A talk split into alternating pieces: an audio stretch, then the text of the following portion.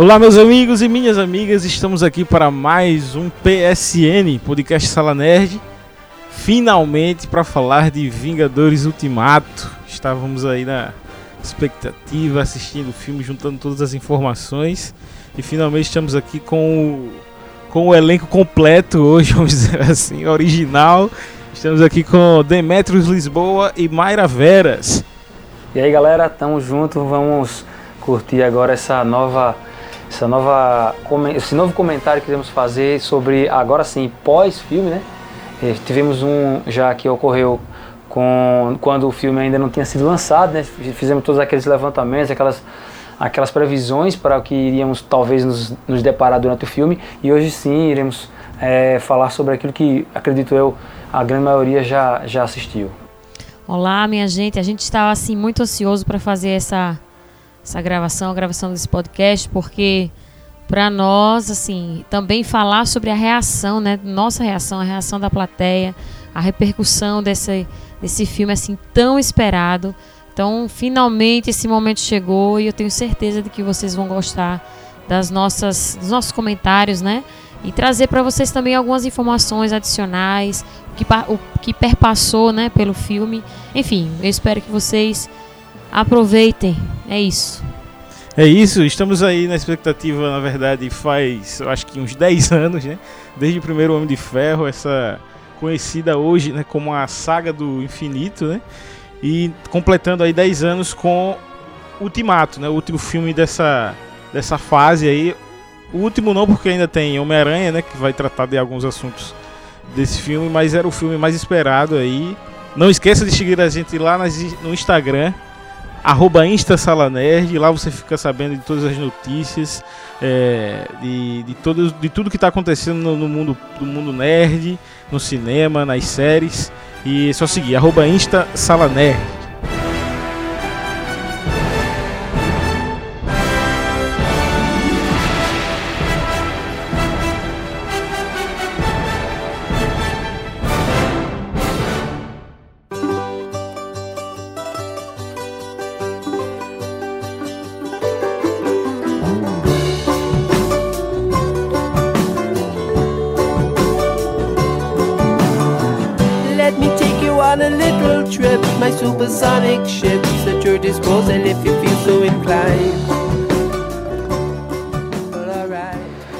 meus queridos, estamos de volta trazendo o nosso giro de notícias sobre cinema, séries de TV e as novidades que marcaram a semana das celebridades na mídia e nas redes sociais. E sempre reforçando que quem quiser seguir o nosso Instagram é só entrar aí no arroba InstaSalaNerd e se atualizar acompanhando nossas últimas postagens nacionais e internacionais. E começamos nosso giro de notícias falando sobre os rumores que surgiram nas redes sociais sobre a possibilidade do ator Henry Cavill, que interpretou o Homem de Aço nos cinemas, substituir Hugh Jackman como o novo Wolverine do MSU. Vale lembrar que o diretor executivo Kevin Feige já afirmou em entrevista que a Marvel Studios nem tão cedo pretende produzir filmes dos X-Men. De acordo com a Bloomberg, a atriz Michelle Rodrigues está confirmada no elenco do nono filme da franquia Velozes e Furiosos. A atriz oficializou sua contratação após a confirmação de uma roteirista mulher para a nova produção. Outra notícia que marcou a semana foi a apresentação do último episódio de Game of Thrones.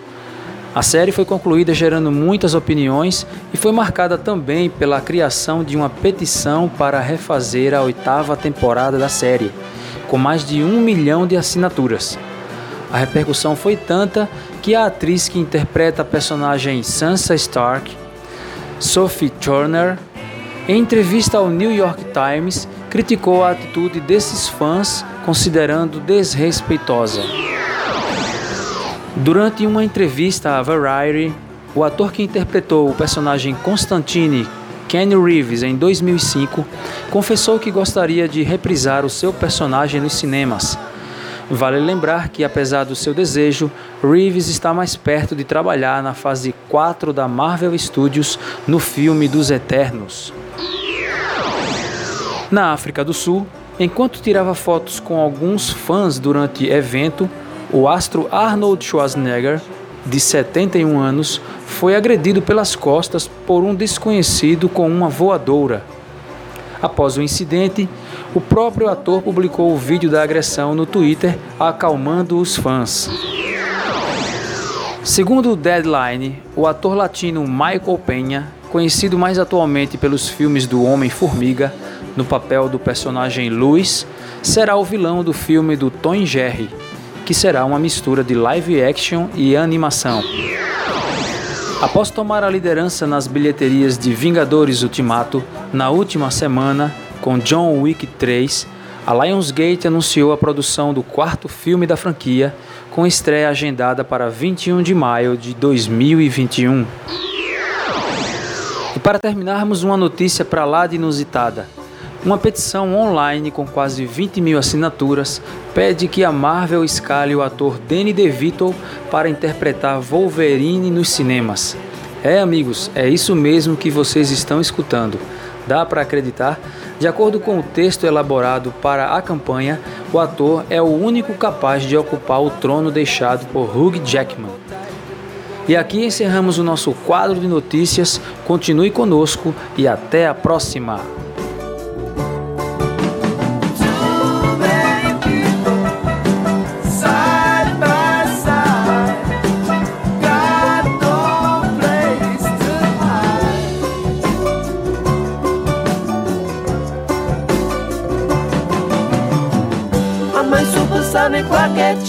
Nobody has to be held, nobody needs to be out of sight.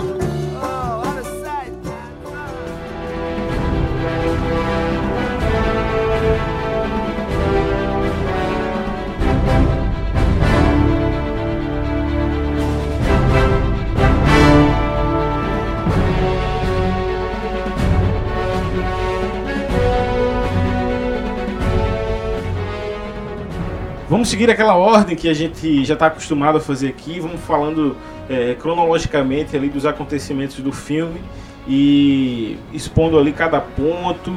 É, todo mundo está livre para falar de, de alguma coisa que lembrar e, e, e, a gente vai aqui fazendo esse papo render. O filme começa com a história lá do Gavião Arqueiro, né? Ele, a primeira cena do filme, tanto é que é, esse filme também, é, para poder ter três horas de filme, né? Ele não, não tem tanta, tanta enrolação, né? Então, até aquela primeira parte da, do símbolo da Marvel ali, ele é bem rápido também, não tem nem música, porque já entra direto é, essa história do Gavião Arqueiro com a filha, né? Ele tá lá no campo ensinando ela a manejar o arco né, e a flecha lá. E já existe, como a gente já tinha falado também, como teoria, já existe aí uma previsão de futuro, né, para ela, né, como como gavião arqueira, vamos dizer assim. E ele tá ali com a família, né? Naquela, naquela reunião de família, naquele lugar ali massa, né? Que eles estão. E aí. Parecendo um acampamento, né? Isso. E aí é, é quando ele percebe, né? Ele dá, mostra até, dá um foco, um, um foco assim na. na... tornozeleira, né? Isso. Que ele tá, né? Depois de dos acontecimentos do filme anterior, né? E aí quando ele descuida assim, todo mundo sumiu, né? Foi ali onde ele, ele soube, né? O que tinha acontecido, né?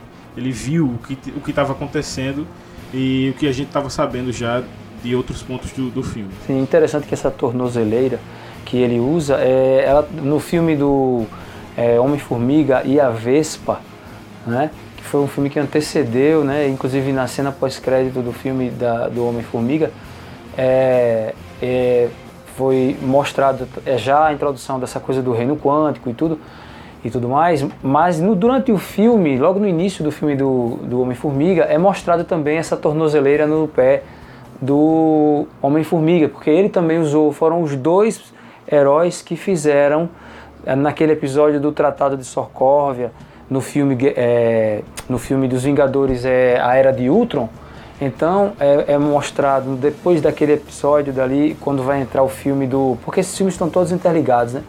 Então no filme do Capitão América Guerra Civil, quando vai haver aquela divisão de pró-governo e os que são contra o governo, né?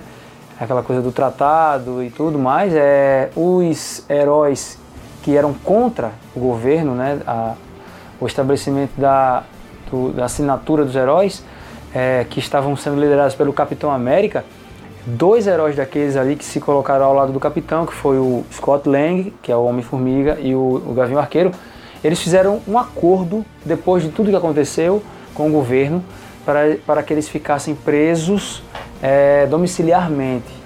E os dois, e os dois personagens que, que ficaram, que fizeram esse tratado e usaram, que, que fizeram tratado não, que fizeram esse acordo, né?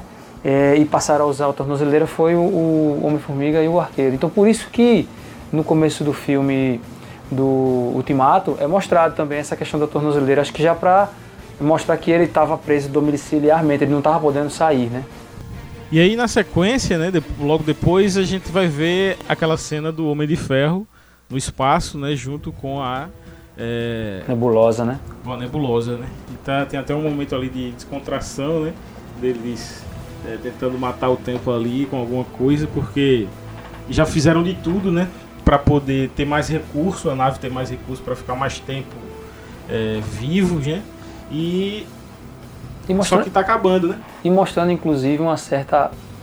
um começo de. uma certa intimidade entre os dois ali, porque são 22 dias, né?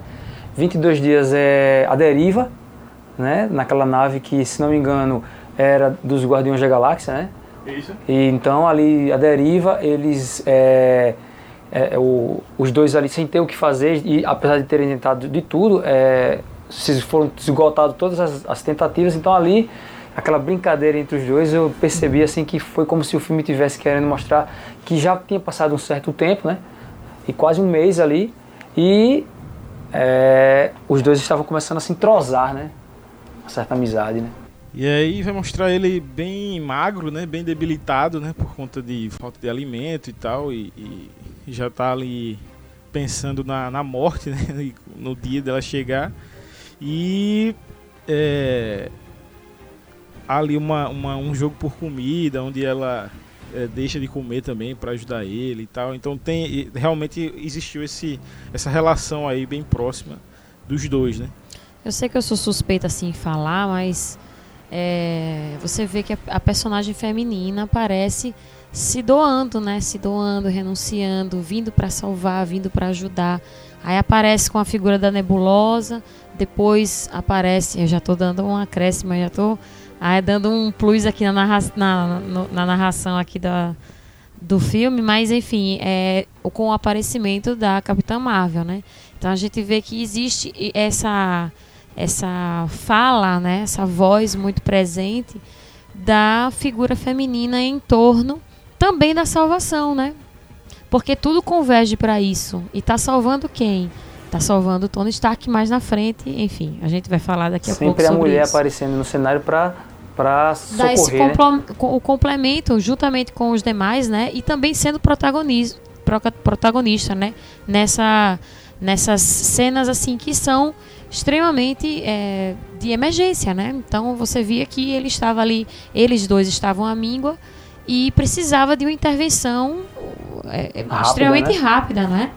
Então você vê isso e mais na frente a gente vai reforçar essa tentativa e também eh, conseguiram, né, com êxito, é, mostrar a, a, força feminina por trás e também à frente, né, né, por trás somente, à frente da dessa, dessa conjuntura completa de ajudar né, em prol da humanidade. Inclusive, é, aproveitando também o gancho, a nebulosa ela a gente sabe que a, a própria apresentação da, da, personagem nos primeiros filmes dos Guardiões da Galáxia, ela é mostrada realmente como uma vilã, né?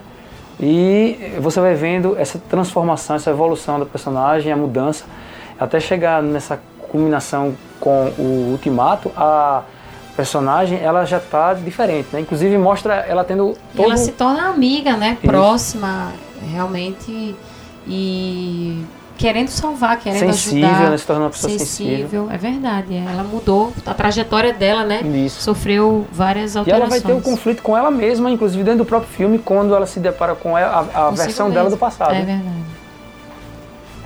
Então, seguindo aqui essa, essa ordem, é... esse é o momento que a, a Capitã Marvel chega, né? É, acho que só ela poderia fazer esse papel ali, ninguém mais ia achar, né? Onde eles estavam ali, estavam perdidos mesmo no universo. E aí é, ela traz eles de volta, né? Lá para a sede do, dos Vingadores, né? E aí é, é, é, bastante interessante começar a notar o, os diálogos que o Capitão tem com o, o Stark, né? Porque assim, estavam em lugares diferentes. Quando aconteceu, né? Eles estavam em lugares diferentes. Não tinham se visto ainda depois. E cada um tinha sofrido da sua maneira, né? Então a primeira coisa que, que, que o Stark diz quando desce da nave, né? Diz que não consegui, né? Não consegui, ainda perdi o, o, o moleque, né? Como, como ele Homem-Aranha, né? É um aí... sentimento de frustração, né? Exato. É. Ele já querendo chorar, né? Já é. querendo né? não conseguir, né? E aí o capitão diz, não, nós que, que não conseguimos, é. nós perdemos ele. E, isso, isso mostra também a, a personalidade dele, né? De, de sentir assim responsável, é né? verdade. O Capitão América ele é muito responsável e, e se envolve e toma a responsabilidade para si, né?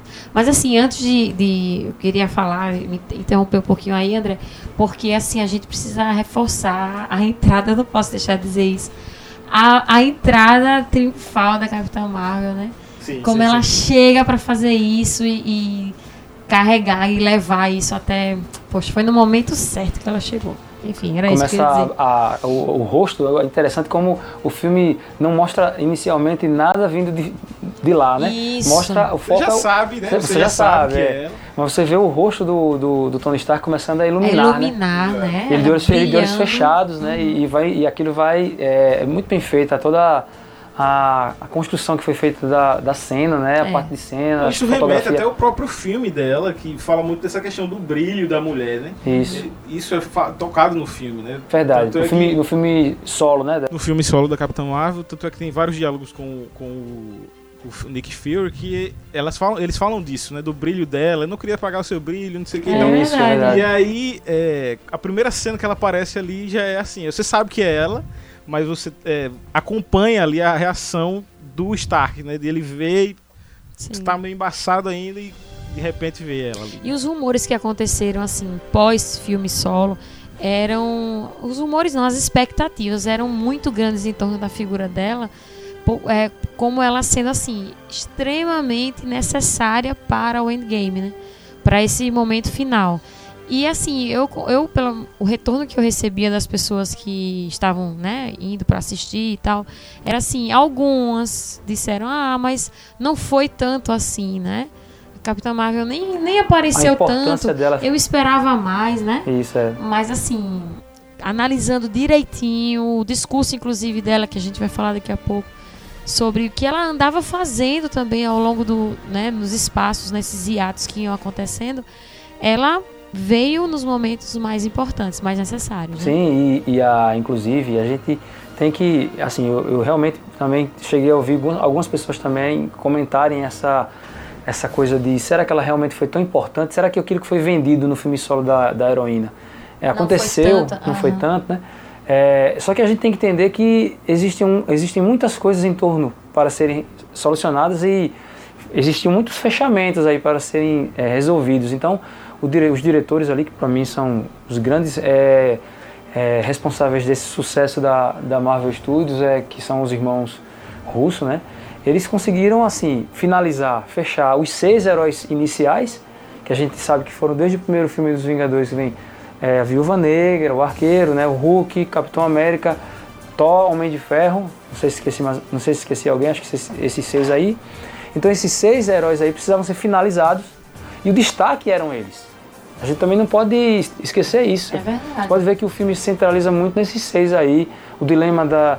A gente vai ver isso mais pra frente aí, é claro, mas assim, só pra gente amarrar essa questão da Capitã Marvel. Então, precisava mostrar a importância dela, mas ao mesmo tempo precisava mostrar, fechar esse. É, que vieram, né? Esses seis vieram há muito Há tempo muito e tempo. ela chegou há pouco tempo. há pouco né? tempo. Então, tinha que mostrar a importância dela e foi mostrado. Inclusive, tem mais coisas que a gente vai falar durante a- a- o podcast que a gente vai perceber a importância dela. Uma delas é essa de resgatar o Tony Stark. Se não ela não tivesse resgatado o Tony Stark, não podia fazer viagem no tempo nem nada. Dependeria dele, né? Totalmente. Então, é, a gente vai ver mais coisas aí que vão, que vão somente reforçar a importância dela no filme. Muito massa.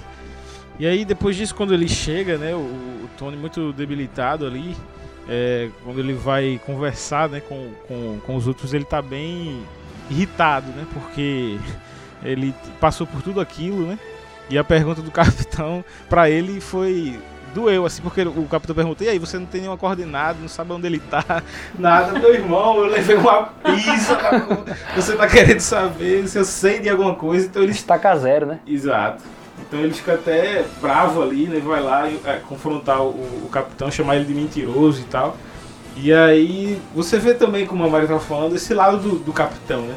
Dessa pessoa sempre otimista, né? Sempre é, com esse, esse ar de liderança mesmo, de controle da situação, né? E aí ele nem dá importância, né? Nem, nem, porque sabe que o cara passou por tudo, por tudo isso, né? Tá num momento ali difícil, debilitado tal, e, e é compreensível. Né? Isso, e é a visão, além de um homem que, que tem todos esses ideais e princípios aí, que, que são da, dessa coisa militarizada e, né, de, muito, e sem, sem também é, desprezar a questão de, um, de alguém que veio de uma, de uma, de uma década muito, muito antiga, onde existiam assim respeitos humanos muito mais é. fortes que aqueles que é, existem nos dias atuais. Então, você... Inclusive ele às vezes até tem uns comentários meio ingênuos, né? Ele às vezes não também. se dá conta, não percebe do que ele está falando assim. E o Tony Stark, né? Extremamente atual. É. E assim. O contraste, né, de com, época, né? É, exatamente. E assim, sem paciência, porque aquele momento realmente era crítico para ele, sim, né? De, de, de, irritação, porque não tinha conseguido a missão para ele naquele sim, momento, né? Sem dúvida. E aí, logo depois que eles acabam de conversar, a, entra de novo o Capitão Marvel, né? Porque ela, ela é quem vai dizer assim, ah, velho, cansei, né? Vou, vou lá. Vou resolver só. Vou resolver lá, vou, vou atrás dele. Onde é que você vai? Vou lá matar o Thanos, pô. Ah, peraí, né? né? É. Peraí, é isso aqui. A gente trabalha como equipe aqui. É. então, se você for, a gente vai também. E aí é quando eles começam ali a tentar bolar um plano, né? Pra ir atrás do, do Thanos. E aí entra o papel de novo da. mais importante da nebulosa, né? Dizia assim, não, eu sei onde ele está. Isso. Foi fundamental em muitos momentos. Foi, né? foi. Exatamente. Né? Essa nova nebulosa, né? Ela, antes que idolatrava o pai e, e, e estava totalmente submissa às vontades do, do, Thanos e tal, e era orgulho para ela. E era uma relação de amor e ódio, né? Era uma relação de amor e ódio também, porque ela, mesmo naquela época que ela idolatrava o pai, você vê ela extravasar, muitas vezes nos filmes anteriores, um desejo de querer um dia fazer justiça, é, né? Porque ela queria até uma, vingar, né? Vingar, era uma coisa mais pessoal a do que dela, dela né? é. é. Dela dizer, eu fui maltratada, né? Ele ele ele dava ele tratava a Gamora como a preferida é. e aí é, eu vou um dia eu vou ter condições de matar ele. Então ela tinha essa relação, essa relação de amor e ódio aí, mas e aí também vai, começa a cair quando ele mata a Gamora, né? Quando ele sacrifica ela, ele vai, ela vai dizer assim, era a preferida dele, ele fez isso, né? Imagine comigo, comigo. É. Então ela começa a questionar né, essas coisas e aí começa a realmente mudar é, de lado, né? Vamos dizer assim. Tanto é que ela é fundamental aí nesse papel de dizer, eu sei onde ele está, vamos lá, e aí eles já começam de fato, né? A, a se mexer para ir atrás. Então foi tudo muito rápido ali, né? Como a, sem a nebulosa não dava para fazer também isso aí. Sem a Capitão Marvel também. Então a Cap, tinha que juntar todas essas peças para poder seguir o plano. Né? O e próprio aí, Rocket, né? O próprio Rocket, Raccoon também. Ele a tam... nave, né? A nave, ele também ele rastreia, né? Com, com o equipamento dele. Ali ele faz esse rastreamento que ele vai é, constatar que as joias foram usadas novamente em algum momento. Então todas, todas as peças ali foram importantes. Fundamentais, né? Os Vingadores remanescentes. Né? Isso. E aí é isso, né? Logo depois o, o, o Rocket Raccoon vai fazer a, esse estudo aí. E porque eles estão tentando localizar as, as joias do infinito e confirmar realmente a localização do Thanos. Né? E ele, ele vai dizer, esse foi usado há dois dias atrás. É, deu o mesmo pico de energia que deu da outra vez que ele usou, então realmente ele tá lá e aí eles seguem atrás do Thanos, né? Para o jardim, né? Planeta Jardim, né? Isso esses primeiros minutos do filme, assim, foram. Eu disse, não é possível, três horas, né? Mais de um pouco de três horas e as coisas acontecerem assim Muito tão rápido. rapidamente, né? É. Foi eu é. tomei um susto ali. Será que são três horas? Muita mesmo? informação para ser é, passada, né? Muita coisa. Muita coisa. E aí eles seguem pra ir é, atrás de Thanos, né? Localizar ele ali pra encontrá-lo, né? Pegar as joias e resolver o problema. Ali eles, eles já estão certos que vão resolver tudo, né? A gente tem Capitão Marvel agora, tem tudo, é só pegar as joias do infinito e desfazer é, o negócio. Então quando eles chegam lá, que ele tá lá no. Até o. o- a máquina de combate lá, que eu esqueci o nome do cara, ele tá com um É plano o- de aposentadoria, né? James Rhodes. Rhodes, é. Rhodes, isso. É, olha que bonitinho, ele tem um plano de aposentadoria. né? Ah, O interessante desse filme é que ele faz esse. Tem o, o alívio cômico, né? Muito presente. E, e se não fosse isso, a gente se acabaria mais ainda. Pois é. Né? E os alívios cômicos são muito bem, assim, sai da boca certa, né? É. Você vai, por exemplo, um desse daí do Rhodes, é, tinha, que ser, tinha que ser ele pra dizer, que é aquele cara muito ligado com o governo, assim, aquela coisa, Eita mesmo, né? é, é verdade. Quer dizer, tá tudo muito, é, como se fosse um cara muito politiza- politizado, aquela, aquela Com coisa. o pensamento já naquela área ali, né? Ele, ele já por conhecer, né? E Isso, se isso. deparar muito com a situação. Exatamente, é. Muito bom. E aí quando ele chega lá, a imagem que a gente vê de cara, né, é o Thanos é, tentando fazer ali um jantar, né, preparando uma comida, mas você vê que ele tá todo, né, é, de um lado, né, dele tá todo queimado, Queimado. todo A própria caminhada dele, ele tá, tá, ele tá man- manquejando, né? E aí você começa. O que aconteceu, né? Ele não tava assim. Tava ali já no, no jardim, mas tava de boa, né? Tava E aí depois você vai descobrir, né? Que quando eles chegam, já chegam já arregaçando, né? é, Não tem mais conversinha, não. É. Ela já chega, a Capitã Marvel já chega, né? Por cima dele, o, o, o Hulk já chega, segura com a, com a, com a armadura lá, né? Do o Banner, né? é, o Banner com a Hulkbuster. Isso. E ele nem. Thanos, ele nem reage direito, porque ele não tem força pra isso. né? Isso. E Solitário. nem mais as joias. baqueado e sem as joias, né? Porque ele tinha reduzido, né, as joias a, a, átomos. pó, né? Aham. A átomos, né? Isso? É isso que ele vai explicar, né? Quando eles chegam, que aí o, o, o Thor já arranca a mão dele, né? O braço né, também. E aí cai lá, e aí o Rocket vai lá ver e não estão lá as joias, né? E aí ele até faz uma cara desesperada, e agora, né? É. Porque aí é quando ele vai dizer, não, eu usei, o trabalho está pronto, né? Eu já terminei o meu trabalho, É. fiz o que tinha que fazer e usei as joias para destruir elas, elas mesmas, né? Pra impedir, no caso, que elas fossem usadas novamente, né? Pra desfazer, né? Então não tinha mais alternativa, né? Pra usar esse cenário. E aí é onde eles, eles se encontram nesse, nesse lugar aí, né, de desespero. Tanto é que quando ele ainda tá falando, eu sou inevitável. Essa frase dele é muito. Eita, meu Deus, a vontade de falar o que tá lá na frente. É É. uma frase muito. É, de momento- vilão mesmo. De vilão, é. E naquele momento que, que ele cita essa, essa frase aí, a gente não tinha noção ainda que a gente. Ele, ele aguardava pela gente. É, e aí, quando ele ainda tá falando alguma coisa, o Thor Thor. chega e resolve, né? Cabeça, com a cabeça. fez Foi o que você fez. feito, é. Decapitou O que ali. foi que é você a- fez? Eu é a acertei na figura- cabeça. É a figura do Thor mesmo. É. Ele- Exato. é ele, né? É. Se não fosse assim, irado até Não poderia horas. ser outro, né? Ele já tava irado, mostra isso já na nave, É, né? No isso. momento que os. Quando, Incomodado, quieto, né? Sem falar, né? porque ele que errou, ele tá se sentindo um culpado. É né? isso, é isso.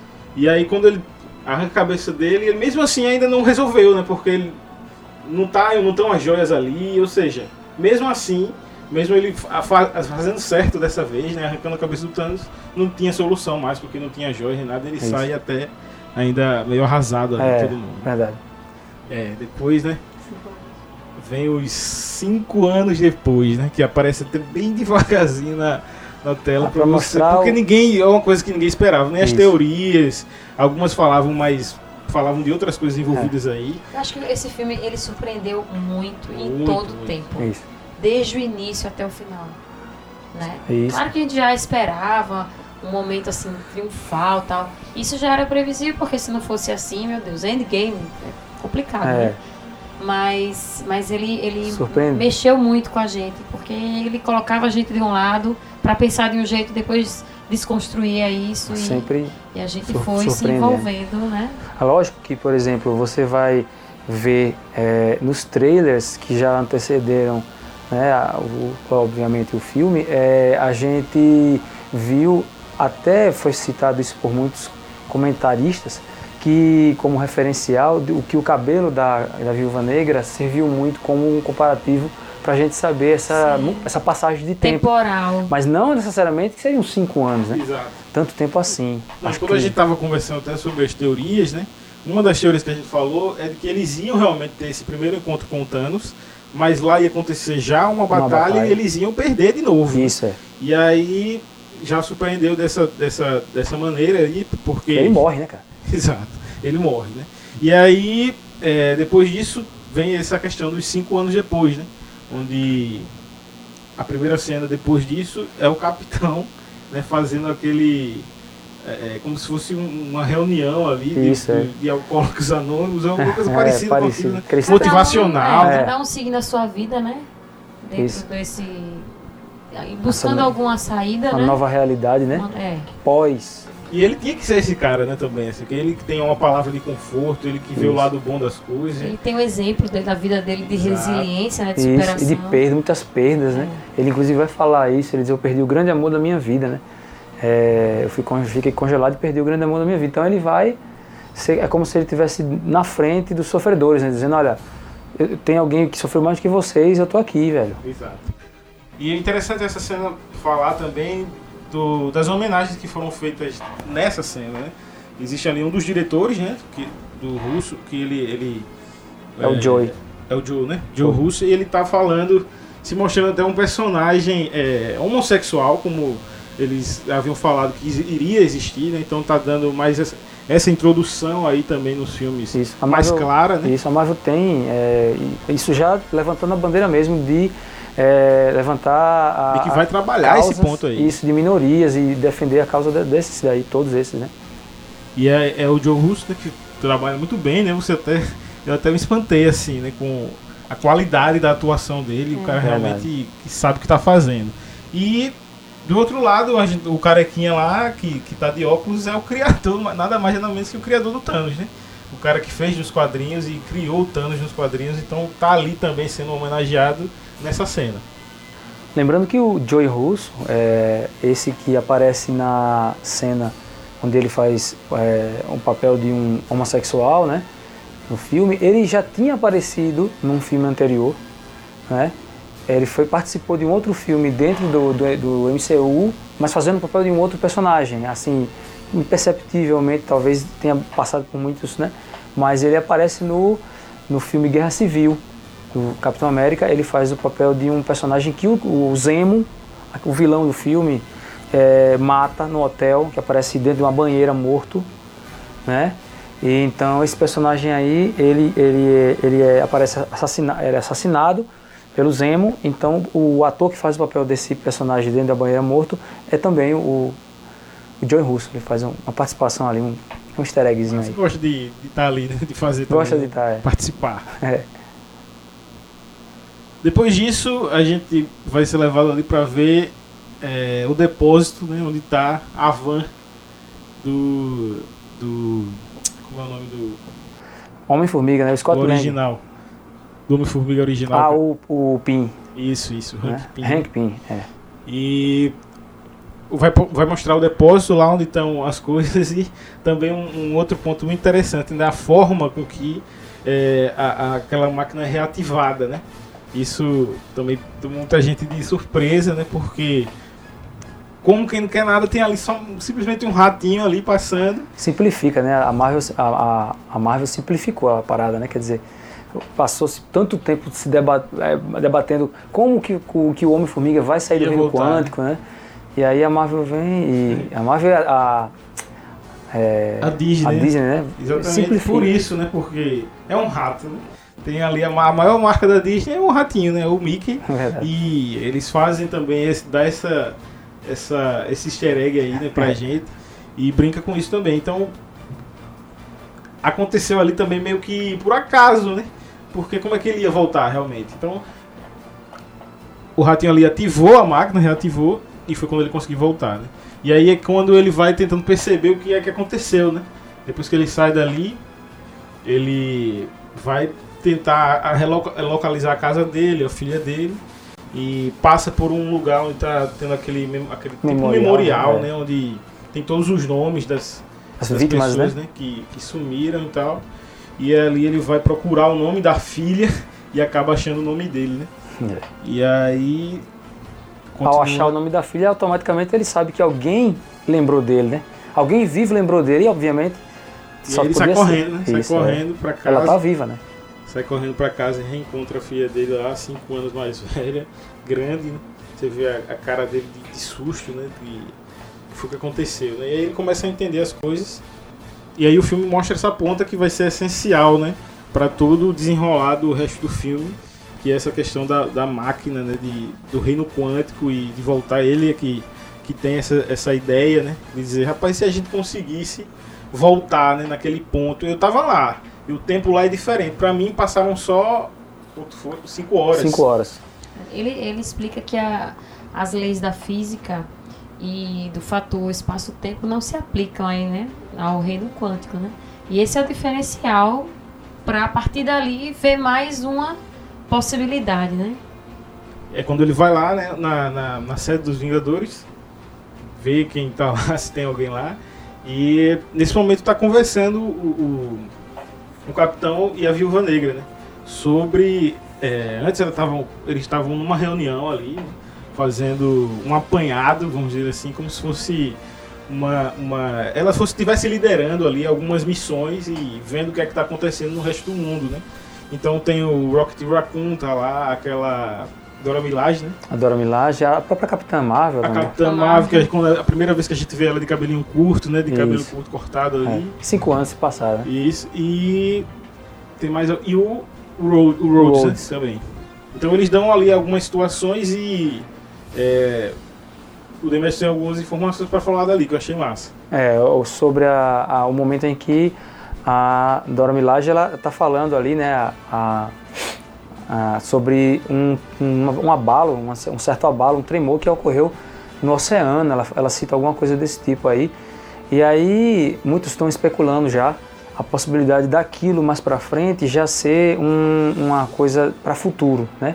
Onde vai ser introduzido, segundo os quadrinhos, por exemplo, nos quadrinhos é, existe né, um, o arco é um- quando aparece o príncipe submarino, o príncipe Namor, né? Que é uma espécie de Aquaman da, da, da Marvel, que ele entra em conflito com a Wakanda, com, os, com Pantera Negra, então tem uma, uma ligação aí de, de ter sido no oceano e ter sido constatado pelos wakandanos, né?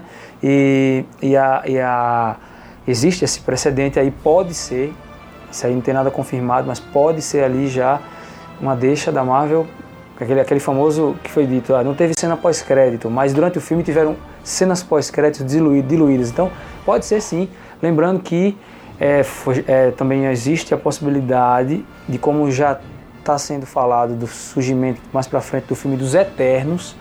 Então existe no universo da Marvel, né, da Casa das Ideias, o é, no oceano ele não se restringe a um povo só. Existem outros povos aí. Existem os deviantes, os deviantes que seriam uma espécie de inimigos dos Eternos. Então pode ser também aí, quem sabe, esse tremor que foi constatado ali.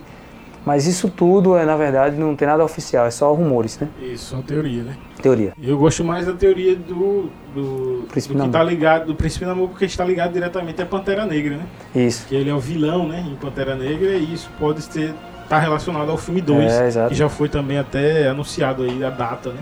Do, da estreia do 2. E aí nesse momento, é, depois que todos ali vão embora, ficam Rhodes para falar para ela sobre é, o, o Clint, né? Que é o, o arqueiro, né? E aí, porque ele tá matando muita gente por aí, né? Virou um cara assim como se fosse um justiceiro, né? Isso. Ele tá. Se transformou num outro cara, né? Com outro nome, Ronin, né? Ronin é um, E tá por aí. assume essa nova identidade, né? E tá por aí fazendo justiça, vamos dizer assim, com as próprias mãos, matando mesmo e tal. E ela fica triste, né? Com isso, né? E aí quando o capitão chega, eles estão ali conversando e chega o Scott Lang nessa, nessa hora e ele até pergunta assustado se é uma gravação antiga, né? Ou se eles estão vendo ali aquilo ali mesmo. E aí ele chega e vai explicar toda essa questão do reino quântico, que a gente estava falando aqui. E quem é que pode ter alguma ideia sobre isso, né? Quem pode ter, quem tem um, intelecto capaz de fazer isso é o, o Tony Stark, né? E aí eles vão Então a gente tem um cara que, que sabe, vai saber se isso é possível ou não. Então vamos lá e quando eles vão fazer esse contato aí, cinco anos depois, né, com o Tony Stark. Uma coisa a ser falada aqui é sobre é, o momento em que aparece o Homem-Formiga na frente, da, na entrada do quartel-general ali do, dos Vingadores. É, quando aparece é, o, o Capitão América e a Viúva Negra surpresos com a chegada do Scott na, na câmera, eles ficam vendo ali. Você vê pelo cabelo da Viúva Negra, tá, é, ru, é, tá ruivo, né? Tá ruivo. Mas nos trailers, essa mesma cena, você pode olhar, a, a Viúva Negra tá com o cabelo loiro. Então, é a mesma aquilo, cena, a mesma cena. Então, o que acontece? É aquilo que a gente tem visto em outros filmes anteriores, o próprio Guerra Civil, o trailer, trailer de Guerra Civil, o próprio é, Guerra Infinita, também quando foi colocado numa cena o Hulk correndo entre o E ele não saindo e ele não estava no filme. Então, a Marvel está se especializando em, em- em- burlar, em, em enganar nos trailers. Então, ela muda pra gente, para confundir, para não entregar. Isso é bom, isso é bom. né? Eu acho Porque, massa. assim, é, hoje em dia, principalmente, os trailers estão entregando quase o filme Tudo. todo. É né? verdade. É, dito que esse, eh, o trailer de Endgame foi eh, o equivalente a 4% do filme, realmente. Pouco, e né? ainda pouco, né? E ainda por cima, esses 4%, aí você, você acrescenta aí informações que não são totalmente assim, fidedignas comparando com o que acontece nele, né? É? Isso é muito legal porque gera uma expectativa e há essa quebra no momento que vê, né? Isso, isso. Sem falar, assim, nas campanhas que até os, os irmãos russo fizeram junto, foi uma, uma espécie de petição para que não houvesse spoiler, né? Quem fosse assistindo não falasse. É importante isso, porque é impressionante. Eu acho que movimentou, movimentou o mundo inteiro para que não se falasse é, spoiler. Foi motivo de briga, de discussão. A gente acompanhou notícias de, de, de agressão física mesmo, porque quem já tinha assistido, quem já sabia de situações do filme reais, estavam contando e queriam todo jeito dizer, não respeitando quem não queria ouvir, né? Então, o Don't Spoil the Endgame foi o hashtag que eles fizeram, né? Inclusive, quando saiu o trailer depois do, do Homem-Aranha, eles, olha, você precisa primeiro assistir É, ao filme. Então, esse Isso. cuidado para não adiantar as informações, né? Isso, muito massa, né? Esse posicionamento, porque é, a gente tá acostumado a ver alguns filmes aí entregando o trailer, entregando o filme todo, quando você vai ver já não tem nenhuma surpresa. E além disso, qualquer spoiler de Vingadores Ultimato estragaria realmente a experiência de quem, de quem vai lá ver o filme, né? Eu sou totalmente contra a, ao spoiler. Tem gente que gosta de receber spoiler, não, não a diferença, mas eu acho que isso, isso vai influenciar totalmente a sua experiência, do jeito que você vai ver o filme e a sua surpresa, né? Isso tá, tá, tá implícito também na, em como você vê o filme como como você vê a história do filme. Então depois disso, eles vão lá atrás do Tony Stark, né? E o Tony Stark tá em outra vibe, né? Em outro momento, você vê que ele. A primeira cena que, que vai mostrar ele é ele andando e você não sabe ainda o que é, ele tá indo atrás da filha, né? Ele tem uma filhinha agora. E. Um parênteses aqui, eu achei essa menina já muito boa atriz, pô. Eu fiquei Incrível, é. impressionado com ela, realmente. Porque ela é muito pequena, né? E ela já tem umas, umas manhas ali de, de É, atriz. umas de- sacadas mesmo de, de, de atuar realmente como ali. E, e outra coisa, em momentos diferentes, né? Assim, de alegria. de- Exato. e, e depois no final, enfim, depois a gente fala também. Eu tô querendo já antecipar as coisas. Mas assim, enfim, momentos distintos, né? De atuação ali e de emoções realmente. Diferentes, mas que ela foi bem, né? É, Sim, exato. A sim. gente tava na sala de cinema, nessa cena, muita gente, oh meu Deus, isso É, aqui ninguém eu acho que- esperava ver. Eu acho, André, que isso é legal falar assim, porque a reação do público nos primeiros dias foi muito. Isso, né? Tem que ir nos primeiros dias, porque É. a surpresa de que. Nos primeiros dias são, são os fãs né, que vão. Isso. E, a, e a, a reação de Pá. todo mundo faz também a experiência ser outra. Né? Ser É. outra, ser outra. né? Isso. A gente se emociona ainda mais. né? Também, é verdade, ainda mais. É. Eu, a gente, eu, eu fui duas, ah, duas vezes apenas. Apenas porque, diante da conjuntura do filme, eu deveria assistir, ter assistido há muito, muito mais vezes. Mas a primeira vez não foi igual, a, aliás, a segunda vez não foi igual à primeira, né? a reação foi bem diferente, porque eu creio que quem assistiu, né, nessa dias posteriores, já ou já tinham assistido, ou então já eram pessoas que não eram tão fãs assim. É. E aí nesse momento ele vai, vai mostrar essa, essa química ali dos dois que também é, é muito boa, né, da filha e, e dele. E, e eles e eles ali ele pega ela no braço para poder levar ela, né, para isso é massa, né, essa essa como o Tony e a família dele, essa relação do Tony com a família, com até com a, com a Pops e, e com a filha, né, como é diferente isso, né? Como existe ali um, um carinho realmente, uma coisa um entende o outro e tal e essa família realmente causa muita muita muito carinho na gente também. A gente olha também para isso com, com carinho, né? Isso. E aí quando ele tá voltando com ela, ele vê já os carros ali da, da galera esperando por ele. Ele chega, olha assim, meio com a cara meio de desapontado e diz, lá vem problema, né? e aí é quando todo mundo chega Lá pra. vem, né? Exato. pra perguntar é, sobre essa questão, né? E aí ele começa a fazer perguntas, né? Que o Scott Lang não estava preparado, né? Mas e isso, e isso? Como é que vai para cá e tal? Então, e aí começa a dizer que não está mais interessado, né? Em, em, participar, né? Porque agora ele tem família, agora ele tem uma filha. Ele tem o que perder, né?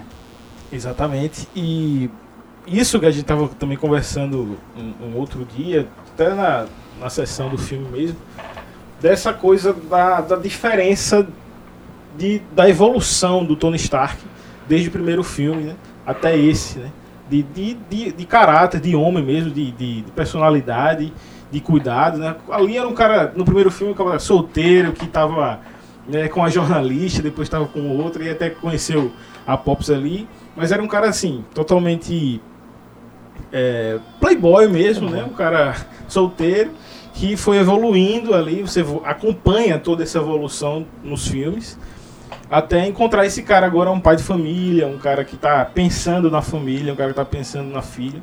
E você notar essa, essa evolução dele também é, é muito importante. Né?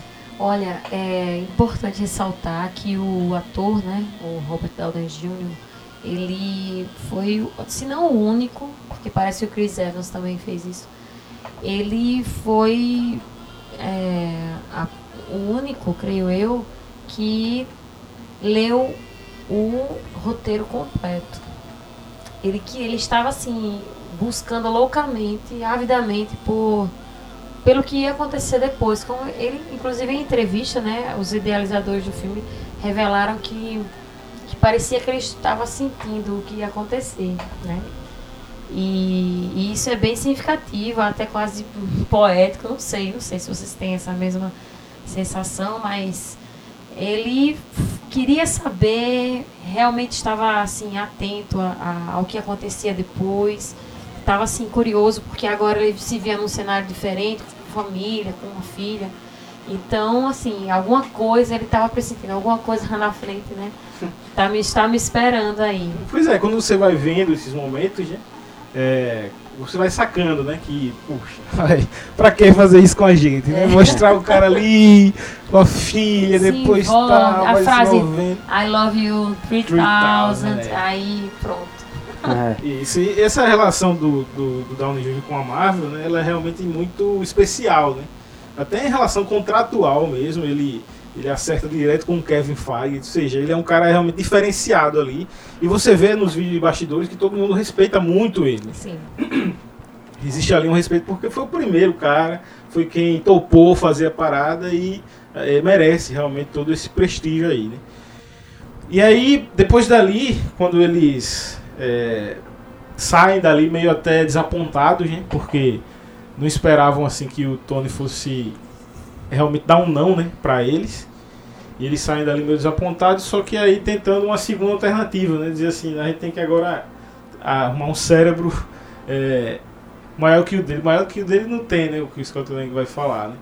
E aí eles vão atrás do, do Banner, que hoje é o Doutor Hulk, né? É o Dr. Hulk? É, Muito descolado, por sinal, Professor né? Hulk, Professor Hulk. Professor Hulk, toda vez eu confundo o doutor. Professor É, Hulk. grandes, grandes é, vamos dizer assim, cientistas ou, ou grandes gênios da Marvel, do- dos heróis da Marvel, A gente poderia colocar também o, o, o Pin, né? Que é o primeiro Homem-Formiga, mas ele, ele também morreu no estralo do, do, do Thanos, né? Então tem, existem grandes gênios assim dentro, dessa, dentro da, da, do universo cinematográfico, do universo dos heróis da Marvel. Mas desses que, tão, que estavam naquele momento ali, que poderiam ser utilizados, era, era somente o, o Tony e, o, Bru, e o Bruce, né? E que era o único que tava, que, que a gente vai ver aí, que é o único que topa a parada, né? E eles, tem... eles levaram né, a teoria do tempo para ele ver para o, o Bruce. Bruce. analisar, né? Isso. Como seria ele, ele possível, vai... né? E agora que o Bruce está, inclusive, controlando a sua forma de, de Hulk, né? É, ele agora consegue, como ele disse, nos cinco anos, ele conseguiu fazer experi experi experimentos, né? Com os raios gama e conseguiu é, colocar as duas personalidades dele é, simultaneamente é, ativas, né? Não, não, fica uma sobrepujando a outra. É porque ele disse porque eu, a gente, eu tava tentando lutar né, contra o Hulk, Isso. mas percebi que era melhor realmente unir, unir o melhor de dois mundos. Né? É, é exato. E aí, assim, existem, existem outros gênios. Vamos, se a gente for pegar mesmo nos quadrinhos, a gente vai pegar também o professor Xavier, que também é outro é gênio. Você vai pegar um outro que para mim é um dos maiores, que é o do Quarteto Fantástico, né? O homem, o, o, como não me lembro agora do nome do, do personagem, do, o nome mesmo do personagem que faz o homem burra, o homem elástico, né? Do homem do Quarteto Fantástico. Do Quarteto Fantástico. Mas ele é o é, é outro gênio também que tá para aparecer. Já já a Marvel vai introduzir aí no cinema, né? É, que já foi retratado nos cinemas, mas não como a gente sabe que a gente, que a gente sabe que vai ser quando cair na, quando, quando tiver a Marvel produzindo. Então, assim, tiveram, tem grandes gênios, mas é, no MCU, até o momento, são esses aí que a gente citou, né? E aí quem vai topar a parada é o Hulk. Só que o Hulk, ele vai dizer isso também no, na conversa com ali na, na lanchonete, que até muito, por sinal, muito engraçado, aquela... Outro momento de descontração. De, é, de alívio cômico, quando chega o pessoal, aquelas crianças para tirar foto, né, com ele e tal. E ele vai falar em, em determinado momento lá que o capitão pede, ó, vamos falar sério agora tal. E aí ele diz, olha, eu não sou especialista nessa, aí, nessa área. Né? E ele vai mostrar isso nas experiências que vão ser feitas ali, que vai ter alguns erros, aí eu, ah, você rejuvenesce o. Ele vai rejuvenescer sem, sem querer o Homem-Formiga, envelhece ele e tal. É. Que também é outro momento cômico. Lúdico, cômico. E e, e, é isso. Então, é, o Hulk é quem vai tentar fazer alguma coisa, mas. É a, é a segunda opção deles, né? Assim, Plano eles B, vão né? atrás do Tony Stark, o Tony Stark não está interessado, então gente, eles vão atrás do, do Bruce Banner para poder tentar resolver. O cara também que tem a genialidade aí, né? Como você falou. Uhum.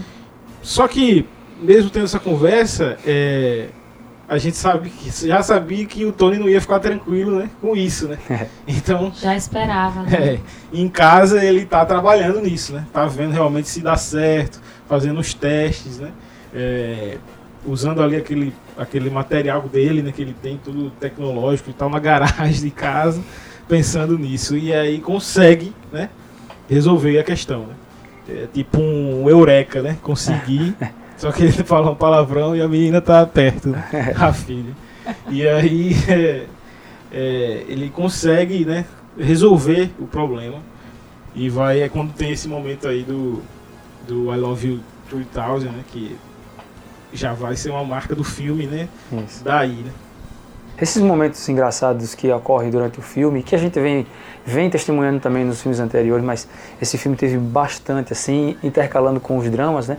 Eles foram extremamente necessários porque são, é um filme muito pesado, muito carregado, de, muito, de muita dramaticidade que se não tiver, velho, é muito duro. Ele é duro por si só, com, com, com o alívio cômico, imagina sem, né? Exato. E aí ele vai começar com a Pops, né? Dizer que encontrou é, a solução, né? Que resolveu o problema. Só que ele diz, não, mas dá vontade de trancar uma caixa e, e dormir, né? E ela vai ficar olhando pra ele assim, rapaz, eu sei. Ela sabe, ela sabia. Exato. A gente sabe que você não é assim, você precisa ir. E eu entendo, né? Porque a minha maior, uma das maiores falhas da minha vida, ela diz, foi tentar é, impedir você de ser esse cara aí, de ser um herói realmente que como ele é, né? E aí é quando ele decide que, que vai ajudar de alguma forma e, e cria aquele aparelho lá, um GPS, né? De, de, localização, resolvendo todos os problemas, porque na próxima cena vai mostrar o, essa, essa, isso que o Demetrius falou, né? O Bruce Banner lá, o Hulk, é, tentando, fazendo os testes lá com a Van e com o Scott Lang e dando tudo errado, né? Ou seja, ele não conseguiu voltar no tempo, ele estava era rejuvenescendo ou envelhecendo o próprio Scott Lang. Né? E aí, dentro dessa conjuntura, tá ali o Capitão América vendo tudo, tá a, a Viúva Negra também. E quando ele vê que não dá certo, né? O Capitão vê que não dá certo, ele sai dali e vai, né? Pensar, né? Pensar, né? Quer dizer, o que, é que a gente vai fazer? Né? O Bruce não tá dando conta, de repente chega o, o, playboyzão lá no Audi, né? rasgando pneu e tudo e chega para resolver. E aí a primeira coisa, essa relação dos dois também é muito cômica também, é. algumas vezes, né? Porque depois da briga, né, que, que eles tiveram, ele já chega lá, já tirando a onda, né? Porque a cara feia, né? O cara tava lá pensando e ele chegou porque a cara feia. Não, a gente não tá conseguindo, né? Então é por causa disso. Ele já sabia, inclusive, no que eles estavam emperrando, né? Já tinham pensado em tudo, então isso é o paradoxo, não sei o que, que ele fala lá. E entra pro time para tentar resolver junto. Né? E aí o destaque vai para, assim, a busca por pessoas da área da ciência para darem esse suporte, né? E fundamentarem o, o que as teorias que o Tony Stark traz, né? Então, assim, esse cuidado, né? Esse cuidado, exatamente, com a ciência, né? Não foi criado por um, um, roteirista aí maluco que colocasse qualquer teoria. Abobrinha, né? Não, então foram conceitos de viagem no tempo, assim, é, bem fundamentados e usando a, a, teoria científica, né, moderna, de simulação, especulação e também esses termos todos que aparecem no filme, para quem assistiu e assim, para onde vai esse negócio, não estou entendendo nada tudo aquilo tem explicação sim. São linguagens né? técnicas mesmo. Sim, é verdade. É, até é, existe uma piada né, em cima disso, porque eles vão falar de todos os filmes que trataram de viagem no tempo, né?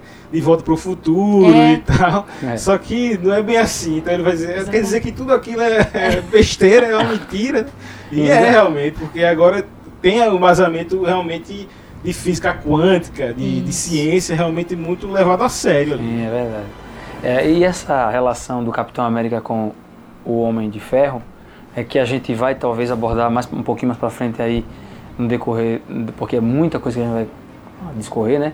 Mas essa relação, desde o início, desde, desde os primeiros filmes, a gente vai ver que era, é como se fosse aquela coisa de, de como é, aquela, quem conhece aquela coisa do yin e yang, né? Ah, sim, sim. Né? Do equilíbrio, né? Do equilíbrio, uhum. é. Essa, essa, essa, intercalada, essa intercalada que existe de, de um e do outro é desde o começo. A gente vai ver que o Homem de Ferro é o cara que inicia a parada, desde 2008, com o primeiro. A Marvel lança as bases ali, né, aposta na, na, naquele personagem que não é daqueles mais conhecidos, né? Da, da do, do, do, senso comum né, das pessoas de um modo geral, mas ela é, arrisca ali com, é, com um ator muito bom, mas que também estava em baixa, né, tava até, podemos dizer, estava passando por um momento pessoal muito complicado, né, e o Homem de Ferro dá super certo, e, e a, mas só que daí, logo em seguida, um ou dois filmes depois, vai surgir o primeiro Vingador, que é com o Capitão América. Então, quem é o primeiro Vingador, né? Quem é o primeiro Vingador? É o, é o Capitão América ou é o Homem de Ferro? Porque o Homem de Ferro é o primeiro. É. Por ser aquele cara que o Nick Fury aparece e vai dizer, olha, você não é o único, tem outros e pá, pá. Né? Quer dizer, aí fica aquele, aquele balanço ali que vai. Inclusive no filme do, do Homem de Ferro, vai ter um. Aparece um easter egg que pra mim naquela época marcou muito, que foi o escudo do Capitão América que aparece em cima da mesa lá. Isso, e todo mundo ficou, ah, aquela euforia, ninguém sabia quem ia ser o, o ator, mas ficou aquela. E aí, daí pra frente, vai ficar esse jogo, né? De alternâncias aí, quem é, até chegar nos, nos filmes onde eles vão ter já nos Vingadores, o primeiro filme, você vai ver esse conflito entre Tony Stark e, e Steve Rogers, ali os dois não se aceitam. É, um chama o de playboyzinho, você é um. Quem é você? Um Porque playboy. Os dois têm perfis bastante distintos. Distintos, é. E o Homem de Ferro vai chamá-lo de que ele ficou no passado, que é um cara que. Então fica essa coisa, depois Guerra Civil vai ter aquela coisa da divisão de. Eles trabalharem separados. né? separados, e aí ele vai dizer que ele não é amigo dele, porque ele acobertou o, o Buck Barnes, e aquela. Quer dizer, você vai ver isso, ver se isso, relação se, aí. isso ser. Como é que chama? Ser, evolu- ser Desenvolvido. desenvolvido, até chegar nesse filme aí, que eu acho que é, vamos deixar pro final aí, que eu vou abordar novamente sobre isso, aí eu vou deixar aqui já essa, Deixa. essa deixa, porque no final eu vou falar uma outra coisa aí que vai fechar essa. Assim, é, como o André falou agora há pouco tempo em relação aos filmes, né, que foi De Volta para o Futuro, Exterminador, né, do futuro também. Então, assim, é, é, por trás desses filmes, eles pregam que é possível mudar o, o passado e o futuro, não é isso? Isso. Só Um- que assim- uma mudança do passado Iria interferir lá na frente, né, lá no futuro. Mas com o Ultimato, assim, a ideia que é trazida é de uma realidade alternativa, não é isso? Aí, é, nessa real- realidade alternativa, qualquer mudança no tempo faz com que um novo universo seja criado. Uma nova né? linha temporal. Uma nova linha temporal. Aí o nome, o termo para isso é o splitting ou ramificação de múltiplas linhas de tempo, que na física é conhecida como a interpretação de muitos mundos, né? Então assim é uma fundamentação é, com base na, em estudos, né? Não é qualquer informação que chega e é- até porque os consumidores desse filme abarcam várias faixas etárias, né? Isso. Não é somente Os caras conseguiram, é, público infanto juvenil, né? os caras conseguiram anular tudo que foi falado antes, né? Sobre o Exato. tema, né? sobre viagem no tempo, né? Ou seja, e quantos filmes já, já, já falaram sobre isso, né? dizendo que o que você altera lá no passado vai alterar no futuro e some, some fotografia, Isso, e some objeto. é. o Pronto, objeto. colocou tudo isso aí dentro da ficção É, e pronto. E, e eu, acreditei, eu acreditei, né? Exato. É o Scott Lang, né? É Quer dizer que aquilo era besteira, tudo É. aquilo. Todos esses filmes, já ficam os dois, o Rhodes também dizendo. Isso. Todo mundo já sabe disso, pô. Ele, Não, mas não é bem assim, né? Isso é a grande questão do filme, né? Essa questão do reino quântico e do, do desse multiverso que começa a ser introduzido aí e que depois a gente vai ver ser falado também no, no trailer do Homem-Aranha, que é quem vai encerrar essa fase aí. Então essa introdução que a gente vai falar também é, sobre o que isso acarreta, né? É, essa, essa introduzir esse multiverso aí na, no, no MCU, que é que isso acarreta, porque a gente tá vendo aí que precisa introduzir os X-Men, precisa introduzir os Eternos. Então, porque essa fase acabou, né? E essa fase já era, então tem que trazer coisas novas a partir daí. Depois disso vem, eu acho que o momento mais cômico do, do filme, né, inteiro.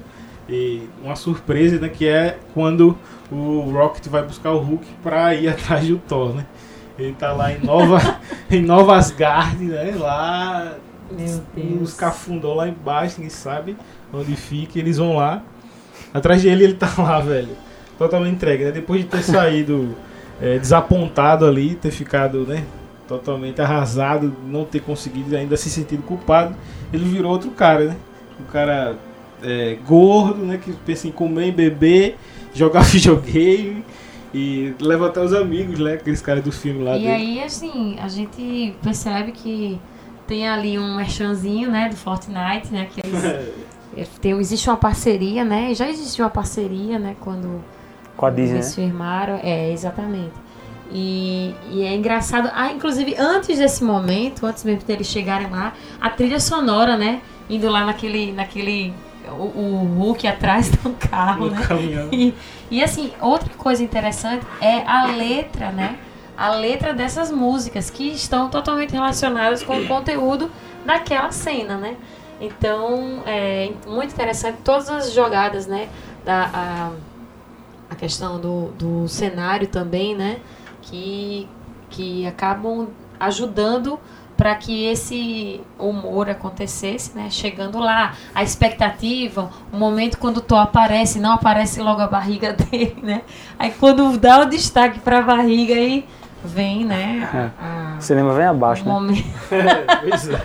É. É verdade. Porque até eles entram procurando, né? Tô, tô, tô. Aí você vê a, ajeitar a TV acaba.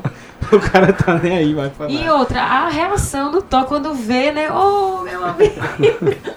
É, Bêbado, né? Até É. também, né? E o trabalho que é pra convencer ele, né? A, a, a ir, né? Também junto com a equipe, que ele não quer até falar o nome Thanos, né? Que é, É. onde ele. E a reação dele é aquela e a reação dele com o Hulk e o Rocket, que são dois que ele teve muita relação estreita. Né? Exato. O Rocket ele teve muita relação estreita A no, lebre. no- Ah, a lebre, a né? lebre. no, no Guerra Infinita e o, e, o, e o Hulk durante todo esse período, inclu, inclusive No no, Ragnarok, né? Quer dizer, a, relação do- dos, dos dois foi Muito com os dois estreita. personagens muito estreita. Então, Tinha que ser os dois, né? tinha que ser os dois, lá. é. E, então é como se ele estivesse dizendo assim, já tinha aqueles outros dois lá que ele tinha feito uma amizade, É. e agora chegou, quer dizer, aumentou a turma, né? A turma tá completa agora, né? Então ele imaginou agora que ah, vai ser uma gandaia só, né? Mas aí, é, é pra azar, entre aspas, dele, a- a- o que eles vieram trazer, né? A notícia que eles vieram trazer Era outra, era outra desagradável, né? Que ia trazer de volta tudo Exato, à, tona. né? ainda tinha uma chance, né? Tinha surgido uma nova chance de resolver as coisas. É nesse momento que, que aparece a proposta da cerveja? É. É, É, é sim. Que acaba reforçando, né? Exato. Mais um motivo pra ele. querer ir, né? É, ele tá ali tentando convencer ele, né? E dizendo, falando do Thanos, falando. Ele aí fica muito incomodado com o Thanos. A gente não fala esse nome aqui, né? É, o cara disse. é, não fala a gente não. não fala esse nome aqui. e ele pega até no Hulk, assim, né? Pra- É. Como se quisesse dar um pau no Hulk. né? E ele tira a mão de mim e tá, a gente tá. E aí, tentando convencer, ele já senta lá, vai beber a cerveja e diz. E o Rock tem que dar a dica, né? Tem cerveja na E o nave. Rock, tem- É. ele tem essa sacada, né? É. Assim, peraí, eu vou dizer uma coisa aqui que ninguém pensou antes, então é a minha vez.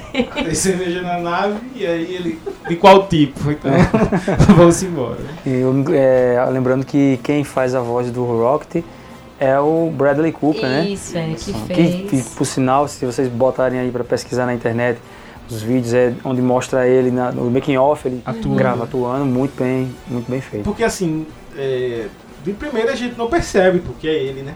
Porque ele dá uma mudada na voz, ele Muda. dá uma engrossada, encorpada na voz e fala diferente, mais rasgado, assim. Você É. não percebe de primeira que E é, é uma ele. habilidade dele, né? Porque quando ele fez o filme Nasce uma Estrela, ele também modificou, inclusive, o timbre. Quando cantava e tudo, Isso, você é. via que ele adequava a voz para a situação em que ele estava vivenciando, né? A voz de, de quem é assim, do, daquele aquele lugar de cowboy, né? De, E o estilo country, musical né? também é. Isso. Uhum.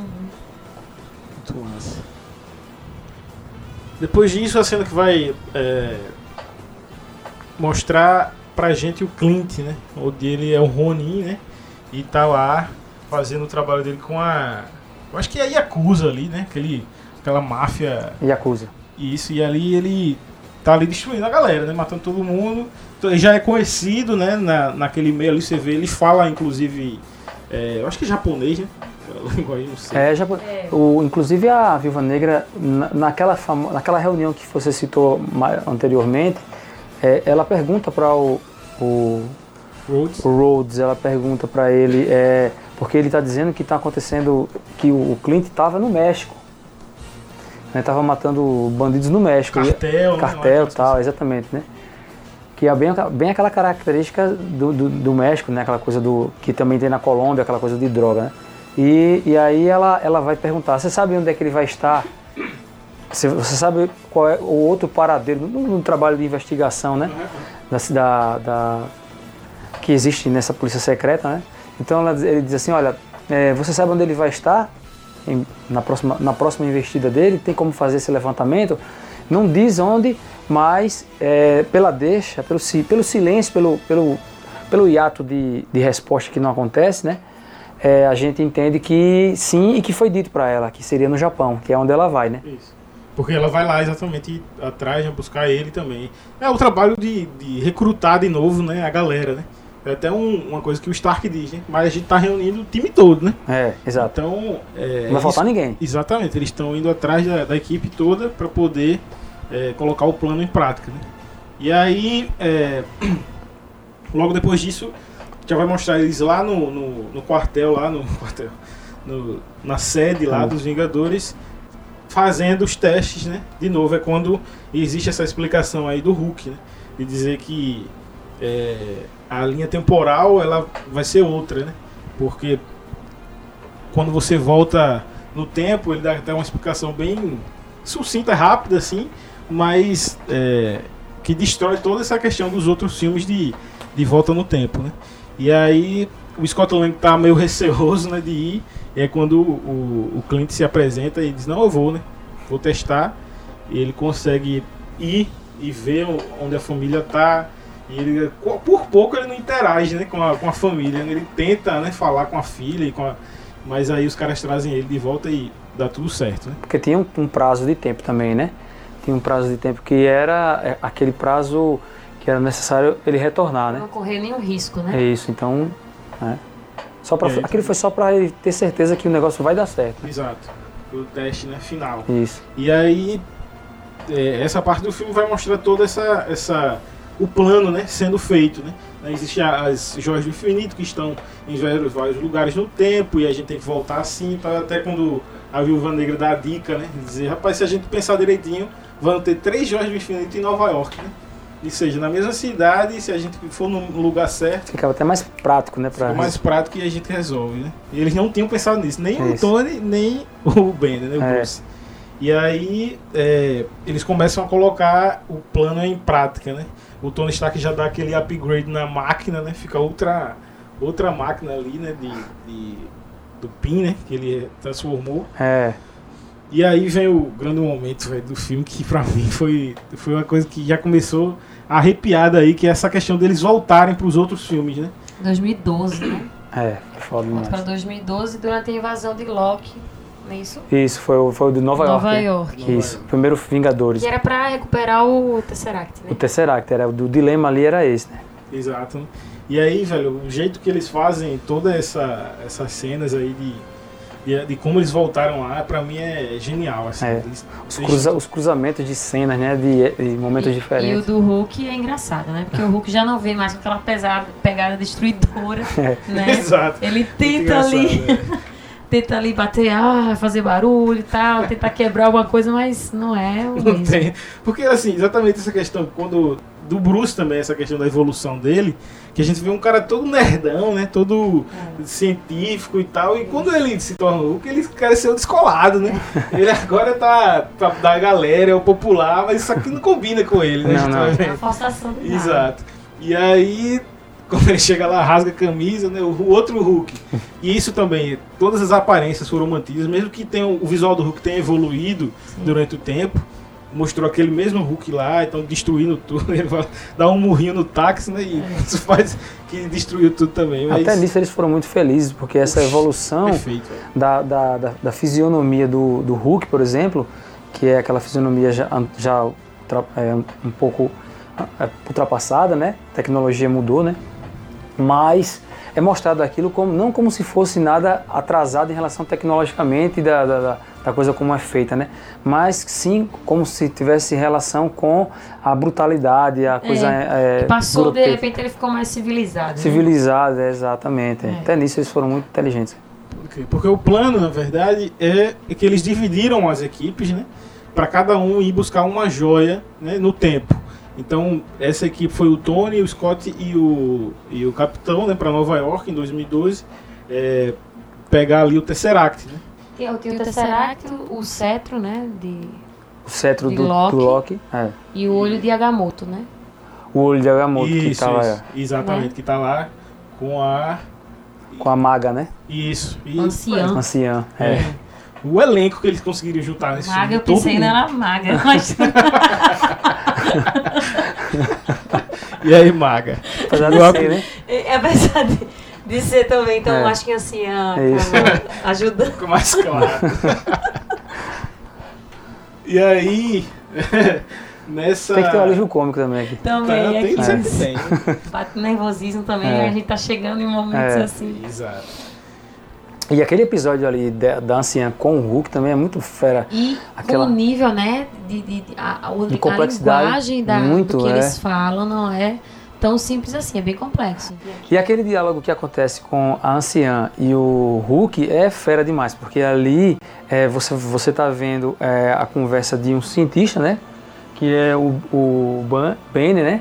E alguém que é da, da, daquela coisa do Doutor Estranho também, da mesma pegada do Doutor Estranho, que é aquela coisa mística, né? Psicodélica, né? Relacionada a isso, quer dizer, E essas coisas se entrelaçam aí também e se, e se, e se é, completam. Porque, por exemplo, quando você vai pegar o filme do Thor, o primeiro filme do Thor, como, como tudo é muito bem estruturado, velho. E quando a coisa é bem feita, então aprenda aí Warner, aprenda aí DC, né? É, quando a coisa é muito bem feita, velho, não, não- é- é- é- só tem tudo a dar certo. Então, no filme do Thor, eu me lembro numa cena em que o Thor tá conversando com a Jane Foster, que, é que vai ser a namorada dele, né? Que inclusive no filme ele também, quando tá.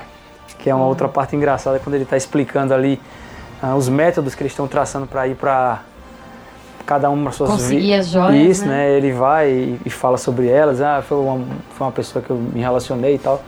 É, no Thor 1, primeiro filme do Thor, tem uma conversa com ela que ele está falando sobre os nove reinos. E a visão dela é uma visão científica, porque eles estão investigando e tal. E a visão dele é uma visão, digamos, mais mística da coisa. É. E aí ele fala, olha, o que para vocês, isso daqui, o que, o que isso para vocês significa isso? Aí ele diz a palavra que eu não me recordo lá, pra gente é isso, né? Então assim, essa, a, a ciência e a, e, e- a parte mística, elas se, elas se, elas se completam. Agora assim, eu pensava que a anciã não fosse dar o, o, o olho, né? O olho de Agamotto, O olho né, de ela Agamotto, é. segurando aqui, né, colocando no Eu pescoço. também pensei isso. Ele Porque ela, é muito, ela é muito rígida na... Muito, né? E ela ali o estava vendo como uma possível Ameaça, ameaça, né? né? Pra roubar aquilo que ela estava aguardando, né? E uma coisa que esse filme vai mostrar é algo que no, no primeiro filme dos Vingadores estava acontecendo e a gente não sabia, que ela, ela também ajudou É. na invasão da, de Nova York, enquanto os, os heróis estavam lutando ali. Isso, paralelamente. Paralelamente ela estava ali, Tava ajudando. lutando também Ela estava né? lutando também, quer dizer, isso não é mostrado, né? É, mas estava lá, né? tá lá. Por conta dessa evolução aí do Isso. roteiro e dos filmes, né? Mostraram Dá essa pra parte encaixar, né? exatamente. E aquele momento que ela faz assim, tipo uma linha, né? Que ela lança uma linha pra mostrar e s- explicar ali até didaticamente o que É. ia acontecer, o que poderia Os acontecer. riscos, né, de Mas aí ele se aproveita, o Bruce, ele se aproveita daquela mesma estratégia que ela estava usando e mostra ela. mostrar os eventos futuros, né? O que poderia acontecer. Aí é quando realmente ele recupera E o. Doutor Estranho, que ele vai dizer, eu vim atrás do Doutor Estranho, né? Isso. Aí ela fala, você chegou muito adiantado. Exatamente, ela já sabia também, ou seja, É, essa parte mística, né? Que de tudo, de saber o futuro e o passado, Ele já tá estava ali, consciente. né? Ele tá Fera de- Tá É. fazendo uma cirurgia ali. não sei quantos quarteirões, né, daqui. É, ele muito tá, massa seja, ele, nem ele sabe de nada, né? Exato. Muito massa. É. Aí a gente, a gente- inclusive, a gente até tem uma noção temporal ali. É isso. Ah, tá, eu lembro dessa parte né, É. do, do filme. Muito bom. E aí, é, são os, argu- os argumentos né, que ela- ele usa pra, pra convencer ela, né? Primeiro esse, né? Dizer assim, não, ela, ela diz, a joia vai sair e vai atrapalhar também aqui. E ele diz, não, a gente vai devolver, né? Isso. A gente vai, vai pegar agora e vai devolver ela no mesmo lugar do tempo e tal, então não vai ter interferência. Isso. E ela começa a tentar... Aquilo ainda, aquilo ainda não convenceu Não ela. convenceu ela. A parte que convence é quando ela, ele diz que o é, Doutor Doutor, Estranho. Estranho entregou a joia do tempo pro Thanos. né?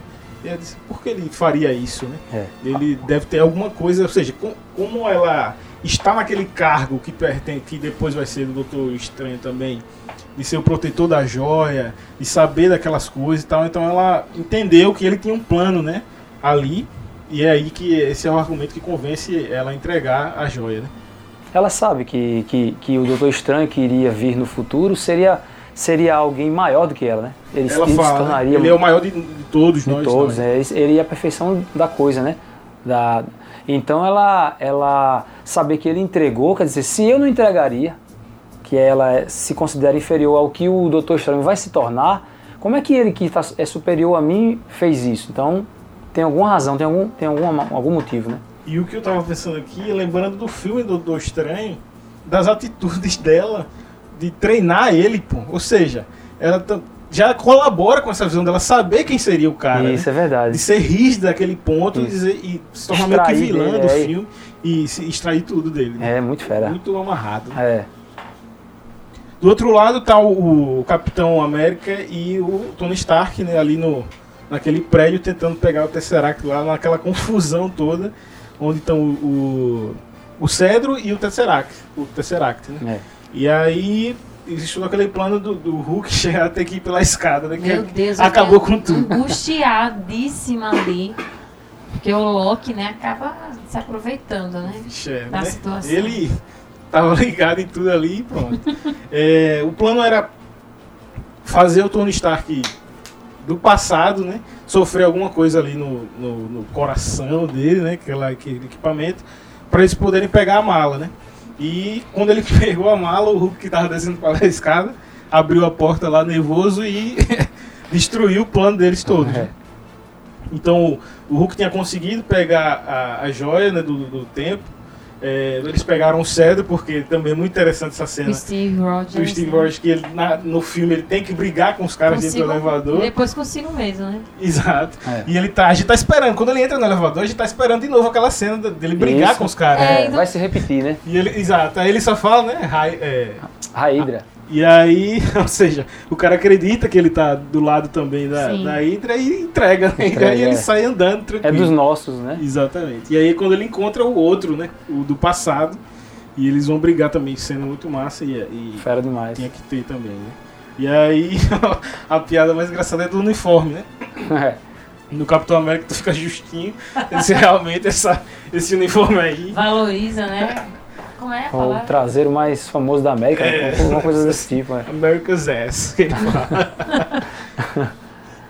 e aí, por não ter dado certo esse plano, né, de pegar o Tesseract, e ali eu acho que deve ter alguma implicação ali, né, do, do, do Loki ter, pe- ter pego ali, velho, o, o, o Tesseract e ter sumido ali, né? É, como a gente sabe, a Marvel vai também investir muito com a Disney+, ela vai investir muito em séries, né, que vão estar diretamente ligadas aos filmes do cinema. Diferente do que aconteceu nessas primeiras fases, fases 1, 2, 3 né, e 4, é, quando algumas séries aconteceram e algumas realmente tiveram alguma relação, mas não era nada muito assim é, fundamental. Agora, nessa nova fase, eles, a, a Disney vai dar um, um salto um, um salto de mais ousadia, eu entendo assim, que é fazer séries assim que vão estar ligadas a ponto da gente, eu acho, creio eu, ter que assistir. Eu acho que vai ser fundamental você entender sequência. isso. E eu acredito que não é a, a- a Disney e a Marvel não dá ponto sem nó. Então eu acredito que isso daí está sendo de muita inteligência da parte deles, que é o quê? Forçar as pessoas a terem, Consumirem, né? consumirem Consumirem o o- catálogo. O lucro disso, né, ou seja, estão fazendo tudo é, é, agradando os fãs, mas sem deixar o lado Do lucro. corporativo de Isso. lado, né? E É. vamos ganhar dinheiro com isso, pô. É Então isso. eles estão pensando em tudo e vai, vai ser um grande passo realmente Vai. Então o Loki pegar o Tesseract ali E, e sumir, sumir, né? antes de ser preso. né? e isso, e existe, a gente sabe que uma das séries que vão ser trabalhadas é, na Disney+, é a que vai ter, a Do do, Loki? do Loki vai ter, então pode ser que ali seja um precedente para ele... é, Apontar para um, um- isso, ali ele já, ele já vai viajando ali para algum, ah, é, algum momento do tempo que aí na série vai ser abordado, né? Por isso eles tiveram que buscar uma nova versão, né? Uma outra versão do Tesseract, não é isso? Isso, eles tiveram que voltar ainda mais no tempo, né?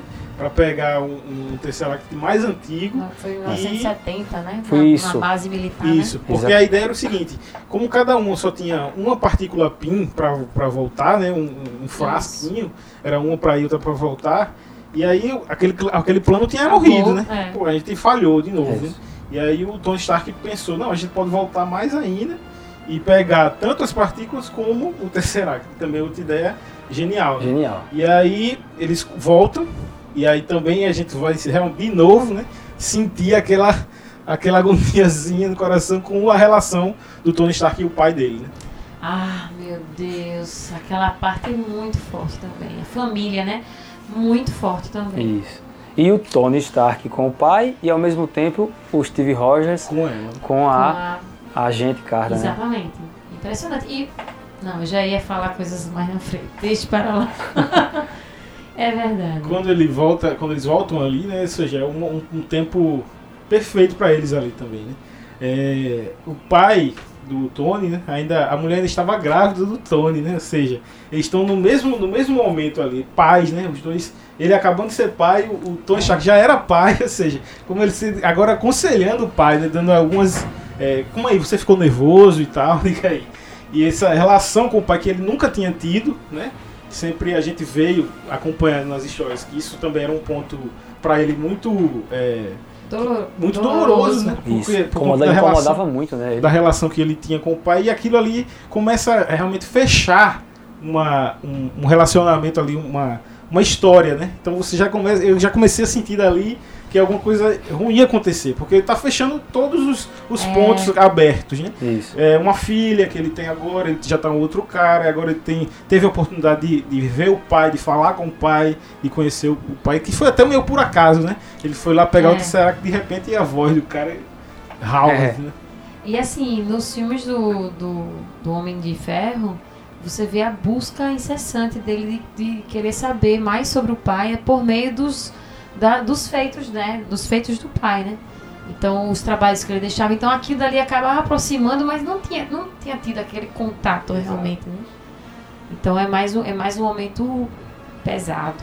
E outro momento que vai entregar também, mais ou menos, um, um- você vai sentir também essa o fechamento do, do Capitão América também, né? Quando ele vê ela ali e tá no passado e agora ele tem a oportunidade de viajar no passado, você vê, "Ei, rapaz, talvez ele queira voltar e ficar aí. Vocês acham que isso, de repente, poderia ter sido decisivo? Esse momento que ele teve ali, ao olhar para ela, pode ter interferido. No assim, que ele veio fazer. É, se ele depois. de repente não tivesse ah, visto, né? Exato, é. Ele não acho que não ia De repente, tanto. de repente não poderia ter interferido tanto Sim, é. para as cenas Na posteriores. verdade, inclusive, né? ele vem em cima do, em cima do birô. É A birô? foto dele. A É. foto A dele. foto dele. Então foi, foi Muito marcante, forte, muito é. forte. é.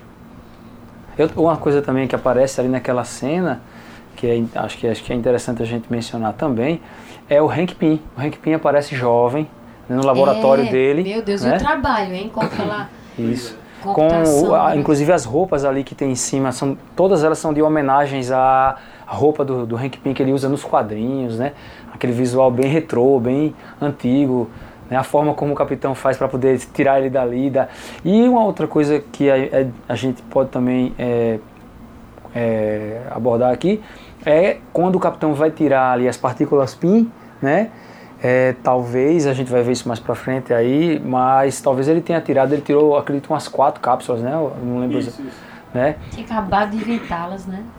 Eu acho que, O Hank Pym. é, eu não sei se tinha acabado de inventar, não sei exatamente. Não, tá- tava é, Tava é bem recente, né? é. A descoberta, assim. Então, eles, ele pega aquelas cápsulas ali e quer dizer, é, não sei exatamente, não fiz essa contabilidade, mas essa coisa do que ele vem fazer depois no final da viagem no tempo para poder entregar Pode ser que ele tenha guardado uma. Algumas, um ali no bolso, é. né? Agora. Para poder fazer aquela que a gente vai ver.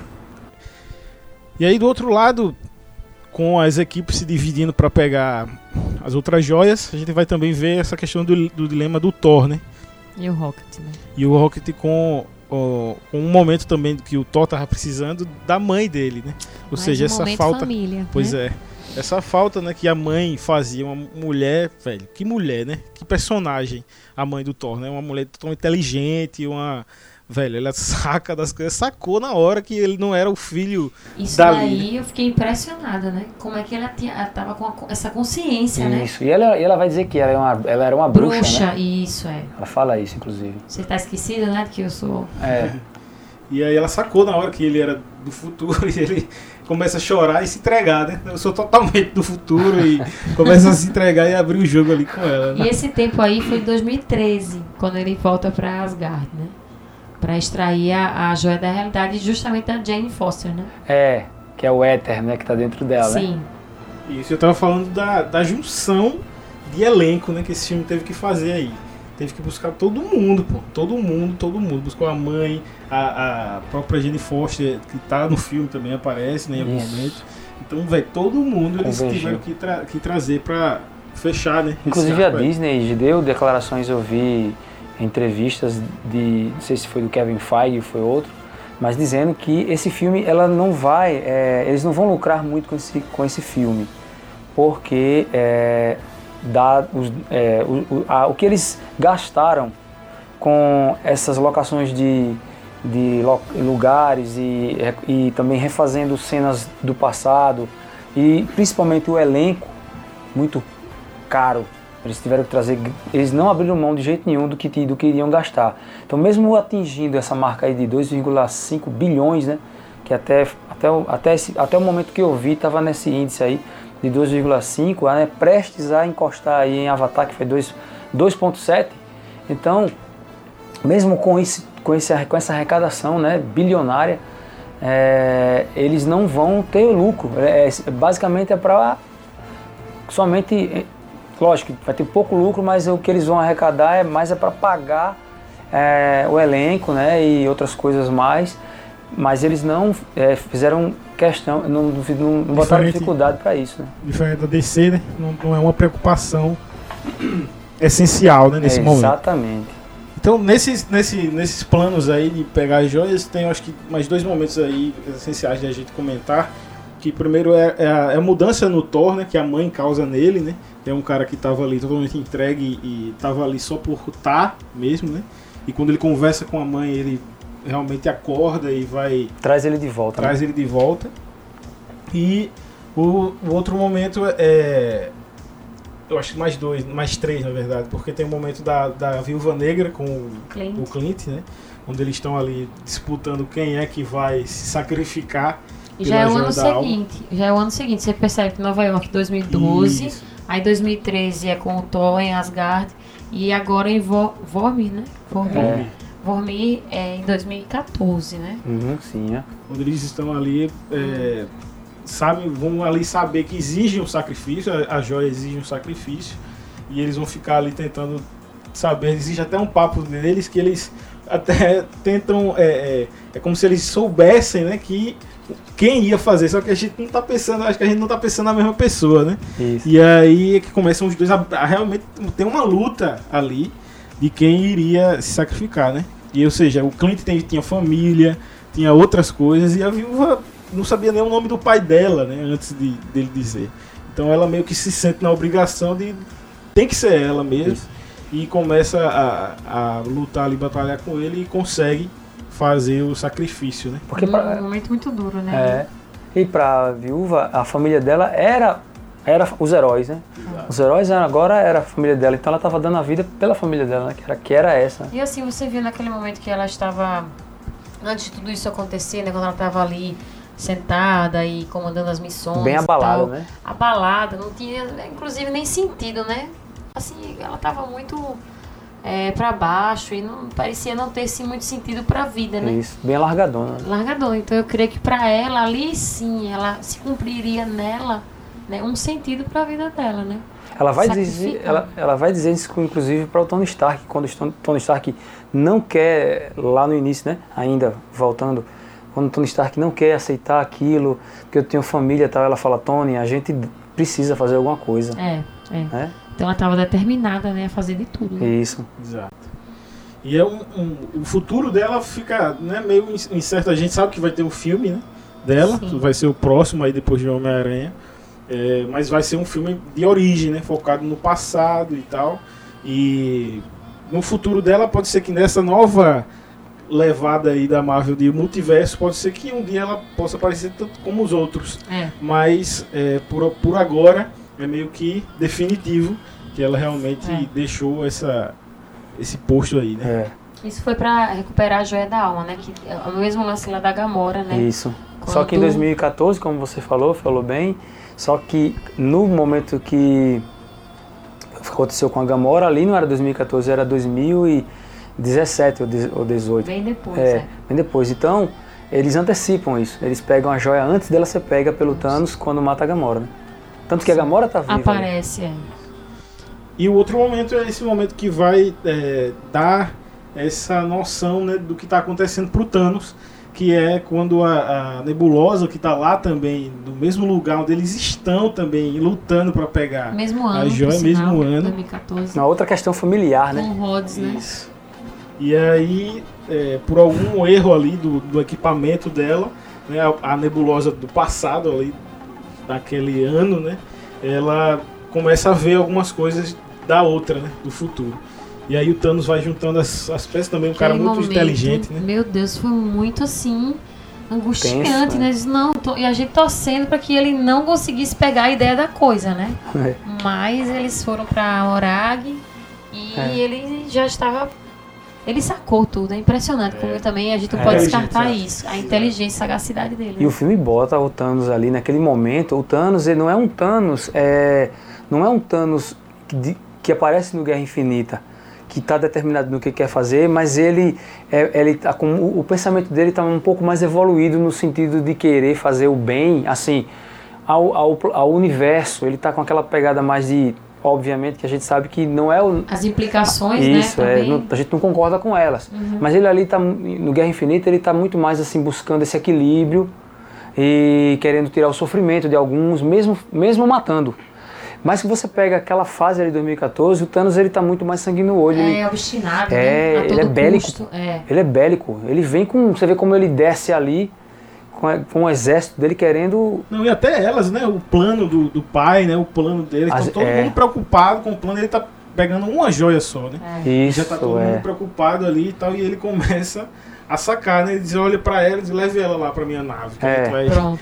vai pesquisar sobre isso, né? Então ele também, como a Maria disse, é importante ressaltar também como ele tem uma mente também genial, né? Verdade. Como o Tony tem e tal, ele também é um vilão muito importante Isso. nessa questão também, né?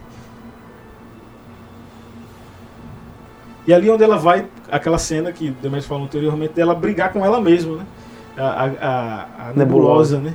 De- a nova nebulosa e a velha nebulosa lutando ali e, e mostrando essa dualidade de como ela evoluiu O né, nesse circuito, tempo. é que os, os, os circu- circuitos dela estão conectados, né? Ali dando um, Como se fosse uma uma rede, né? interferência, é. Estão sincronizados já com a versão de 2014. né? Impressionante. Ela tá na, na órbita do planeta ali. Pois é. E aí é o momento que todos voltam, né? Depois de ter concluído essas, essas missões aí de pegar as joias, todos voltam no mesmo momento, na mesma hora. E tá faltando a viúva negra, né? Todo mundo fica abalado ali, triste. Porque não achou que ali alguém teria que né, morrer naquela missão. Mas aí é, tem que continuar, né? Era o, era o objetivo né, principal. A nebulosa que volta Exatamente é, é isso. a nebulosa. Quando ela volta, né? Ela volta um pouquinho depois, eu acho, né? Ela, Não, ela vem junto, ele- ela vem Thanos- junto. É, Thanos ele envia a nebulosa em 2014, né? É, ele De volta para os Vingadores no lugar da, Da versão futura. né? Isso. E aí quando ela, ela que volta pra realmente mexer no equipamento, né? Isso. E E trazer abrir, é. todo mundo, né? Quando, quando traz a máquina, né? É destruída também, É. porque vem a nave, né? Inteira. Não aguenta, né? E aí é quando as coisas começam a ficar críticas, né? Isso. Porque chegou o Thanos e ele já sacou tudo e diz, eu consegui, né? Realmente eu sou o cara, né? Eu consegui, eles estão querendo evitar agora, né? Fazendo essa viagem no tempo, mas eu sou inevitável, né? Como ele diz, É. ele vai conseguir tudo. E aí é onde começa realmente, de fato, essa grande batalha, né? Que dura muito tempo aí para nossa sorte, vamos dizer assim, porque é É. uma, batalha muito bem feita e longa e tem muita, muita informação, muita coisa acontecendo. E é um momento épico do filme, né? E que começa com. Que começa com. Exatamente com a montagem, né? Isso. Da manopla. Que o, o Tony que o Tony cria, né? Que o Tony cria. E o Bruce ele vai usar essa Isso, ali a, nova manopla. a definição ali para ver quem, quem vai usar, cada um querendo ser. Querendo ser o, o, o, quem iria se sacrificar, porque sabia-se que era muito arriscado. Né? E aí o Thor quer usar, porque ele é o mais forte, na, segundo, segundo ele, né, a visão dele. Já, enfim, cada um que queira ter o seu argumento para poder usar. E o Hulk vem, né, con- convence, né? E, é- e é justamente nessa hora que, que assim, o André já falou, né? Que é quando eles estão ali distraídos para ver quem seria que a nebulosa abre O, o portal. As portas ali, a máquina do tempo, usa a máquina do tempo, né? É, ah, O Pra argumento que- do, do, do Hulk, né, é que ele também é- tem radiação gama, né? Então ele é o mais indicado realmente para mexer com aquele tipo de, de coisa, né? isso. E aí, é, quando ele instala, né? A gente vê que as coisas realmente estão voltando ao normal, né? Deram certo, né? Todo mundo volta. O Você telefone vê toca, né? o telefone da, da- Celular da- do, da do cliente tocando, a esposa dele. Você- o, o Scott Lang vai lá ver uns pássaros né, vo- voando ali, as coisas como se estivessem voltando ali ao normal. Você vê a cena do, do Homem-Aranha no colégio, né? Eles abra- ele abraçando aquele amigo dele. E alguns não entenderam ali de imediato o que tinha acontecido ali no colégio, né? Aquele amigo do. do. Do Peter, né? Sim. Quando ele- eles se revêem ali, eles. Você percebe que ele. Quando. Acho que imbuídos pela emoção, né? Quem estava assistindo não percebeu ali. Ali era um momento. Depois daquele tempo todo, né? Deles se reencontrando, se abraçando, que dão indícios de que, de fato, eles perceberam, né? Que ali Isso. tinha acontecido alguma coisa, né? Eles se reencontram ali naquele momento, né? E é No uma- colégio, né? No colégio. Uma grande questão é que é, passaram-se cinco anos, né? Passaram cinco anos. E todo mundo voltou depois de cinco anos, ou seja, quem ficou tá cinco anos mais velho, né? É, Então, é, é, então ainda existe essa, essa, esse diferença. equilíbrio aí, desequilíbrio aí, né? Nele, sim, todo, toda a história, né? E afetou toda, todo o resto da história, né? E aí onde é que começa a, né, o momento épico da batalha, que é quando o Thanos chega e já chega destruindo, né? A, sede base, do, né, dos dos Vingadores, Vingadores. né? Já destruindo tudo. E A ali- manopla vai pra lá pros escombros, né?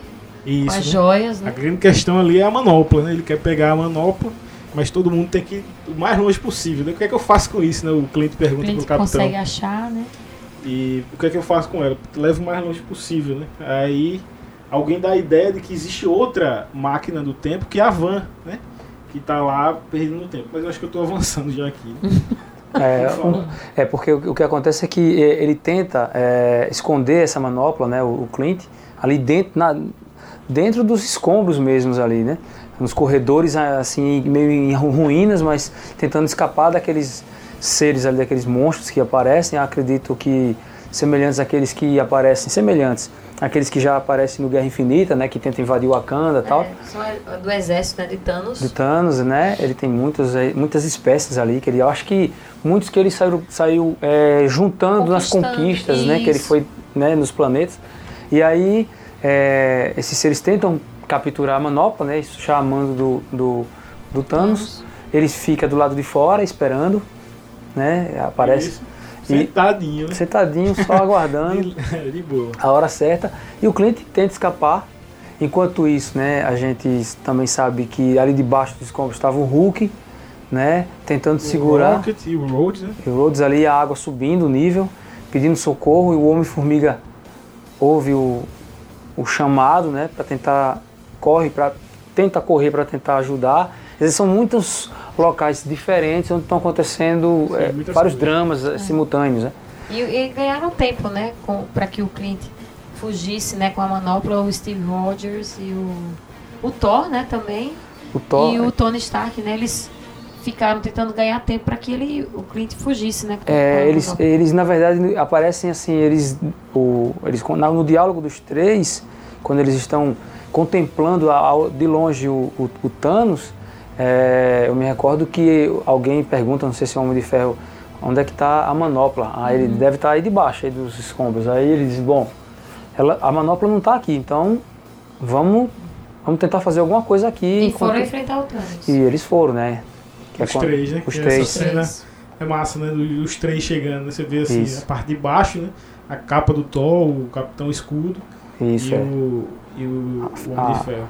Isso que é a armadura do Homem de Ferro nesse filme, que é uma homenagem aos, aos quadrinhos, os quadrinhos mais antigos do, do, do- da Marvel, né? Quando se quando reporta ao Homem de Ferro, né? Você pega a- visualmente a armadura do Homem de Ferro, ela é bem caricata assim em relação a aquilo que era no que remonta ao passado, né? Aquele visual que tem a forma do músculo do corpo, tal, a silhueta, né? Não é aquela coisa robotizada, né? Não é aquela é, é um, é um quase que um físico humano, né? De ferro, né? Isso, e aí, essa, realmente essa batalha, muita coisa né, acontecendo, boa, né, acontecendo, Muito. e você tentando focar, né, é, em algumas coisas. Nesse momento que o, o Clint tá ali fugindo com a manopla, né, em algum momento ele, ele esbarra com a nebulosa, né, ela vai tentar pegar também a manopla com ele, e aí é onde aparece a, a Gamora, né, que, que vai eh, também lutar ali com a nebulosa, para deixar o Clint escapar, ou seja, eles vão é, reconhecer o objetivo ali em comum, né, de todos eles, que é evitar que o Thanos realmente concretize, né, o plano dele. E aí é, o grande momento é a volta, né? Triunfal de todo mundo, né? Onde vem todo mundo nos portais ali do. Meu Deus, essa do, cena. do é- Essa cena é demais, realmente. É emocionante, Não, não, eu, eu, que não- eu- da primeira vez que eu vi, eu tentei ficar processando, né? Tudo. né? Tudo, né? Porque a- na tela quase não dá, né? Quase não dá. Aquele, aquela quantidade de personagens e colorido também, assim. uau. Lindíssimo. Deus, é. Lindíssimo. é- Não sei, é, parece uma pintura, né? Aquele, aquele momento ali foi uma concentração de muitas, é, muitas coisas assim épicas e, e, é, emocionantes, né? Porque antes mesmo de aparecer esse, essa- esse momento de todos os heróis aparecerem ali, né? Em, em grandes quantidades, é, é, é o momento que o Thanos ali tá dando um verdadeiro cacete nos três, né? O Thanos está dando um cacete no, no Thor ali. O Thor agora que conseguiu pegar o martelo, o Mjolnir, né? Ele tá com o Mjolnir e o Home Tormentas, né? Que é o Stormbreaker, ele tá com o machado e o martelo aqui. E ele ser, ser achado digno, né? De empunhar, E né? é isso, ele ficou inclusive feliz, né? Quando Feliz. conseguiu. Voltei, né? É. E aí, quando eles estão ali, o Homem de Ferro apanhando também, o próprio Capitão América, né? E, e aí, o que acontece é que uma das cenas pra mim que é uma das melhores do filme, né? Ah, sim, com certeza. Que é o momento em que o Thor tá quase morrendo ali, que o, o, O Thanos o tá Thanos tá enfiando o machado no. E ele pega o machado, velho. Ele come... Então ele é digno também de pegar o machado, velho, o Thanos. Porque Também. o machado vem, É, ele pega os antes três, é, é. e vai enfiando o machado no peito do, do Thor, né? E quando ele tá enfiando ali, pra, ou seja, ele vai matar o Thor. De repente, O né? martelo começa a O mexer. martelo começa a mexer, né? O Mjolnir. E aí vem o, o que a gente não esperava, né? Que também, eu falei a palavra digno para o, o Thor por ter passado tudo, mas também o, o Capitão América. América, que é. Que é, né, é um ser humano, né? Um cara que, mesmo assim, é um ser humano, mas que é digno mesmo assim. digno de. Isso. Por conta de todo aquele cara que ele é, né? Do, do personagem que ele é e do caráter que ele tem Isso. e tudo, né? E o que me espantou é também uma entrevista agora recente do Kevin Feige sobre isso, quando perguntaram para ele por que que o Thor, por que que o Capitão América não levanta, não levantou o, o martelo, o Mjolnir no filme A Era de Ultron, quando Isso, quando ele tentou, né? quando ele tentou levantar, que estão ali todos os heróis tentando E ele também não consegue. e ele não consegue. Ele, na verdade, Dá ele pega, ele dá uma balançada, o Thor até a- a- É. arregala o olho, né? E, e não consegue. E aí foi perguntado ao Kevin Feige, né? Não, aos irmãos russos também. Por que é que ele, os irmãos russos, por que é que ele não conseguiu levantar o martelo ali? E para minha surpresa, assim, minha surpresa é que eu não esperava que fosse dizer aquilo, ou seja, é canônico. Essa, é, quando um diretor desse aí fala isso, mesmo não tendo aparecido nos filmes, é a versão oficial, Ah, velho. Sim, com certeza. É canônico. Tudo pensado, as respostas tinham que ter essas Isso, respostas. porque se em algum momento aparecer alguma coisa em filmes futuros, fazer um flashback, uma coisa, vai ser isso, que já foi anunciado. Então os irmãos Russos já declararam que ali, e é isso é que me impressionou, mais ainda, que e se isso vier a acontecer nos, em algum momento no filme ou mostrado, aí vai emocionar mais ainda, que é que ele não levantou o martelo ali na festa dos heróis porque ele não quis para não para não deixar o hype do, do Thor baixar. É sério isso. É, quer dizer, os irmãos russos já declararam que ele não levantou ali, ele fingiu não conseguir para poder Deus. não. Você vê aí a, a nobreza do Sim. do Capitão América. O Capitão América é tão foda, velho, nesse sentido que ele disse: eu não vou levantar isso aqui não, porque se eu levantar eu vou tirar a moral do Thor. Que o Thor ele, ele acha que é o único mesmo. Tanto é que a reação dele é essa mesmo, né? Quando ele não consegue, Exato. aí o Thor ele fica É, aliviado, exatamente, né? Ele não E levanta. quem diria que ia apontar pra agora no final? Lá, Meu velho. Deus do Ah, céu. velho, as amarrações só vão surpreendendo mesmo. É, velho. Como tá tudo bem amarrado, né? E interessante que quando ele levanta o martelo, que eu, eu, eu confesso a vocês que essa hora eu me emocionei. Oxe, o cinema, meu amigo. Ah, Eu me emocionei mesmo, assim, de de querer Chorar, cho- chorar. chorar, Exato. Quando claro. o Thor, ele fala assim, eu sabia, sabia. velho. É, Eu sabia, quer dizer... é- E é- os olhos, né, brilham também é, do ele mesmo fica jeito feliz, que ele fica feliz. Ele- ele- a humildade que o Capitão América tinha, o Thor também teve, velho. de, de dizer assim, reconhecer, né? Isso. E, o- e essa humildade do Thor foi trabalhada também nessa evolução do personagem, porque Exato, é. ele é um cara arrogante, foi colocado pelo pai dele pra terra, Era que ele tinha que. é. Então essa humildade dele vai sendo. re- foi- ele vai adquirindo também a humildade, né? É verdade. Que momento do filme, né, Que, velho? que Esse- foda. o cinema... Que auge, de, que auge dos heróis, né? Exatamente, né? Porque nesse momento ele pega um martelo, né? E mesmo tendo, levando uma piso do ali, o escudo todo destruído, né, velho? Ele destrói o escudo. E ele consegue ali também dar um revide ali né, com o martelo e usar raio e tudo. Isso, lindo, velho, lindo, lindo, velho, que cena. E a, o que. Deu até uma respirada agora. Porque também é demais, né? Mas todo mundo batendo pau, né, Menina, velho? foi. Eu Pronto, vai acabar agora, porque não Mas, esperava. é, ainda no hype aqui da emoção, é, aproveitando, é, o Thanos depois consegue reverter a situação, né? E quebra, como você falou, o escudo dele, ele fica no chão, destruído, né? Todos eles destruídos ali, e o Thanos faz um pequeno discurso ali dizendo que, olha, se eu tive prazer, se eu não tive prazer, nunca tive prazer nenhum de destruir planeta nenhum, meu objetivo é sempre trazer esse equilíbrio, mas se tem um planeta que eu vou ter prazer de destruir todo, é esse aqui, ele falou, né? E aí, naquele momento ali, de novo, o Capitão América aparece aquela, aquela digital, né? Que é aquela marca, Marca do dele. Capitão América, né? Quer dizer, ele no chão, arriado, morto praticamente ali, e os outros heróis tudo acabado ali. É, e aí o Thanos chama, né? Convoca toda a esquadra dele, toda, todos os vilões, o exército dele ali, e vem marchando, né? Pra vir pra esmagar, né? E o Capitão América, de novo, velho, levanta ali. Ele, além de estar sozinho, ele tá no pó. O cara levanta e, se, e faz aquilo que ele sempre faz no filme dele, ele se arruma aqui, assim como se ele estivesse dizendo: Venha, pode Tô vir. pronto de novo. Tô pronto, tô em pé, É. velho. Ele vai, ele, ele, ele não cansa, velho. Ele não cansa, ele não desiste. E é exatamente aí nesse momento que vai entrar o, o momento que o, o Sam Wilson, né, o Falcão, ele vai dizer: Capitão, Isso, é. Tá todo mundo chegando também, né? Chegando. O exército tá vindo de lá, precisa de um exército aqui também, né? E Isso. aí é quando os portais se abrem. E ele diz a frase, velho. Certo. O Falcão ele diz a frase que o Capitão América diz pra ele no Guerra Civil, no Guerra Civil, aliás, no Soldado Invernal.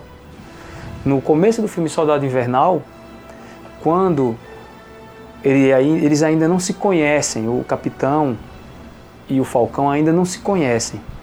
E o capitão tinha voltado do congelamento, aquela coisa toda, a fama dele se espalhou, né? No mundo moderno, quer dizer, voltou um soldado do- da Segunda Guerra Mundial, foi descongelado, um herói de guerra tal.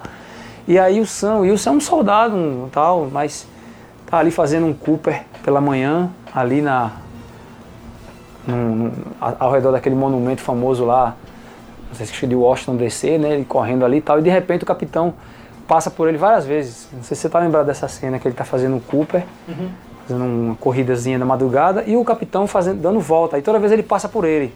E toda vez que ele passa, ele fala à esquerda. À esquerda. E essa mesma, é, essa mesma É. frase, ele usou ele também. usa a frase de, à esquerda, capitão. Olha a sua esquerda. É, é. Ele É, Foi, foi muito emblemático. emblemático, ele fala, a sua esquerda, capitão. Olha, olha a sua esquerda. Ele fala aquilo que o capitão fala pra ele no outro filme. Quer dizer, pô, eu sou é eu. Isso, é, exatamente. Sou eu, tô de volta, né? E aí o capitão olha e as primeiras pessoas que ele vê, na verdade, é o, aquele trio de Wakanda, né? O, o Pantera, né? A irmã do Shuri. Pantera, a Shuri, e a, a, a guerreira lá, né? Que também essa cena também é muito emocionante porque ele tá destruído, como você falou, né? Chega a tá respirando com dificuldade, assim, olhando, e o olho dele começa a encher de lágrimas porque ele tá vendo todo mundo voltar, né? Ele tá assim, muito cansado, olhando, né? E aí o, o Pantera Negra olha pra ele, faz um sinal, né? Dizendo que a gente chegou. Tamo junto. E aí começa realmente, de fato, essa batalha e o, o Falcão chega, né? Também dá aquele rasante assim, também que é bonito. É. E você vê todos os personagens né, chegar. O Drax, o Doutor Estranho, é, Homem-Aranha, né? o Homem-Aranha também que dá um foco nele especial ali, né? Porque É. ele tava chegando. E. E aí a frase, né? Também emblemática, né? Depois que todo mundo chega, Vingadores avante, né? É. Que o capitão diz. né? Que é dos quadrinhos Que mesmo. também é outro momento no cinema que todo mundo, né? Grita É. e bate palma, que era o momento esperado. E aí continua essa batalha, né? Épica aí, outro momento é, que está prestes a acontecer também aí nessa batalha é o encontro do Peter Parker com o Tony Stark, né? Que é ele se revendo ali depois daquilo tudo. E o Peter Parker nunca fica calado, né? Já começa a uma matraca da pouco, começa a falar, falar, falar, e ele e o Stark, né, só quer dar um abraço nele. né? É, E Matar a saudade. essa relação também é muito, muito boa, né? é. E a gente vê um relacionamento também Paternal, deles. né? Exato. né? E ele fala quando ela recebe o abraço, ele diz, ah, isso é, isso é muito bom, né? Esse This is nice, né? Muito bom o abraço né, que ele recebeu. E você vê esse, essa relação. Você vê também outro encontro do Peter Quill com a Gamora, né? Que ele achando que ela realmente não, não ia voltar, né? Foi naquela situação. Só que ele não sabe que é, é, é- É uma versão, é a É versão, versão dela antiga. mais antiga, né? Exato. E aí ele vai tentar se aproximar dela, ela dá um, um golpe baixo nele, né? e aí chega a nebulosa e diz, é isso, é esse cara, né? Você tinha só duas opções, né? Era É, isso ou uma árvore. Uma árvore, essa parte também é engraçada.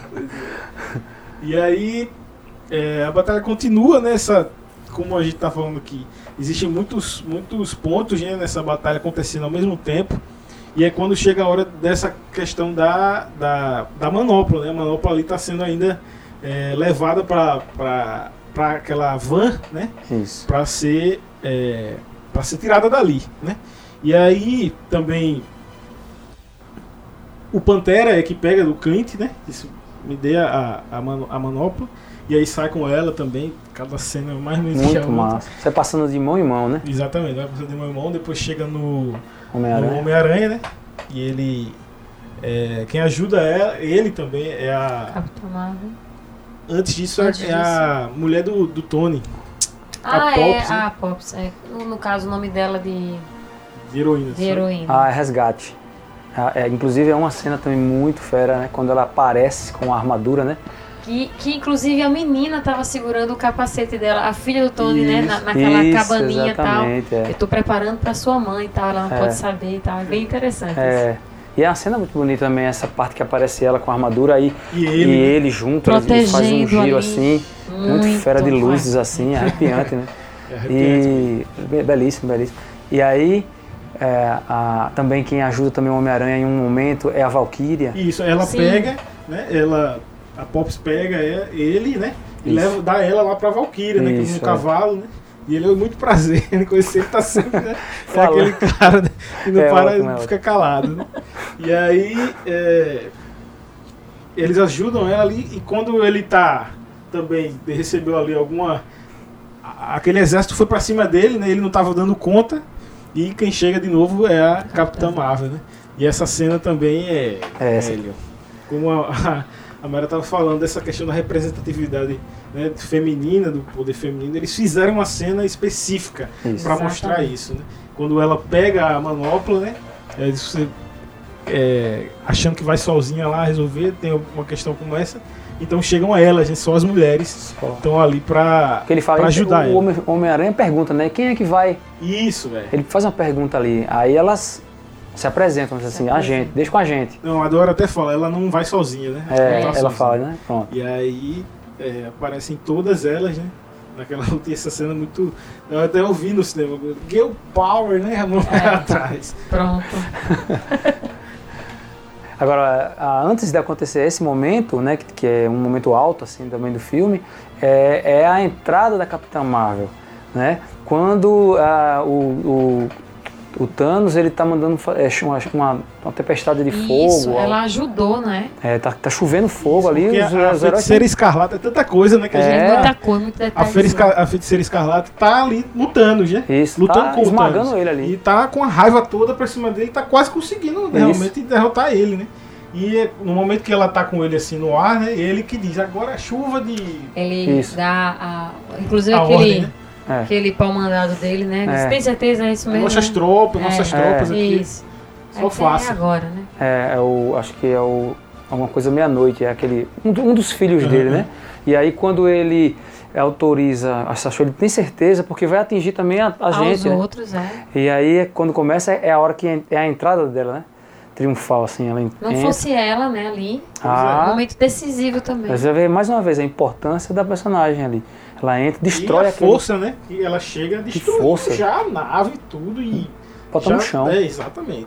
né? E aí ela, ela, ela vem, se junta, né? Como a cena que a gente acabou de dizer, ela se junta às outras heroínas, né? e vai é, liderar ali aquele aquela momento do filme onde ela vai levar a manopla até a a, A van. a van, né? Que aí o Thanos se antecipa ali e consegue destruir a van, né? Antes. Exato. Um pouco antes ele consegue jogar aquela arma Já dele anteviu, né? Isso é. e consegue destruir, né? O cara também. É, é aquela questão da inteligência né, dele, né? Isso é. Tá Ele é um- sempre ligado em tudo. E Isso é. aí. é, ele chega perto da manopla, né, velho? Isso que é esse momento né, de apreensão, quando ele consegue. É, tá pegando a manopla, ela vai lá de novo, insiste, luta com ele E e ela ia conseguir tirar. Ia. Vocês percebem que ela Isso. tá ali sozinha, né? O cara é, É. extremamente Sozinha. forte, né? Sozinha tentando arrancar a manopla, né? Da, da, do, da mão, do braço dele. Antes disso, o capitão também tenta né, tirar né, dele. O, o Thor chega tirando, o capitão vai lá ajudar ele a, a tentar matar o Thanos né, de novo e tal. E ela chega também pra tentar tirar a manopla dele. Só que aí ele usa uma das joias, né? pra- Isso. Ele tira uma das joias da, da manopla e usa na outra mão pra poder derrotar ela, que é a Isso. joia do poder. Poder. Né? Poder. Não fosse isso. Não fosse isso. Ela conseguiria, Ela to- conseguiria. tirar dele, né? tirar a manopla da mão, né? É. Exato. E aí quando ele recoloca pra usar a manopla, né? Também entra o, o- o- o personagem, né? Que a gente tá falando desde o começo, o Homem de Ferro que vai atrás dele pra também tentar tirar a manopla dele, né? Só que antes disso ele tá enxergando assim meio desesperado, ele olha pro, pro Doutor Estranho, né? E o Doutor Estranho faz o sinal de que Ei. aquele é que era, Era a o- única a, a vez, né? única a única Alterna- versão a né? única Isso, é, é. que iria dar certo, né? que iria dar certo. Ele ia ter que se sacrificar, Sacrificar. de fato E as poder outras 14 milhões, não sei milhões de possibilidades que os fãs queriam tanto, né? É, Saber eles querem, inclusive, que seja divulgado, né? Quais são, não tem como. como isso vai ser possível, É. né? quanto. A galera também, né? Quer demais. Quer demais. É, Divulga aí uma lista com as 14, 14 milhões. Se fosse 14 mil, né? é, Pelo menos. ainda ajudava, né? Se fosse, não é possível, né? É, E aí acontece esse grande momento, né? Que o, o, o, o Thanos está fazendo o discurso, né?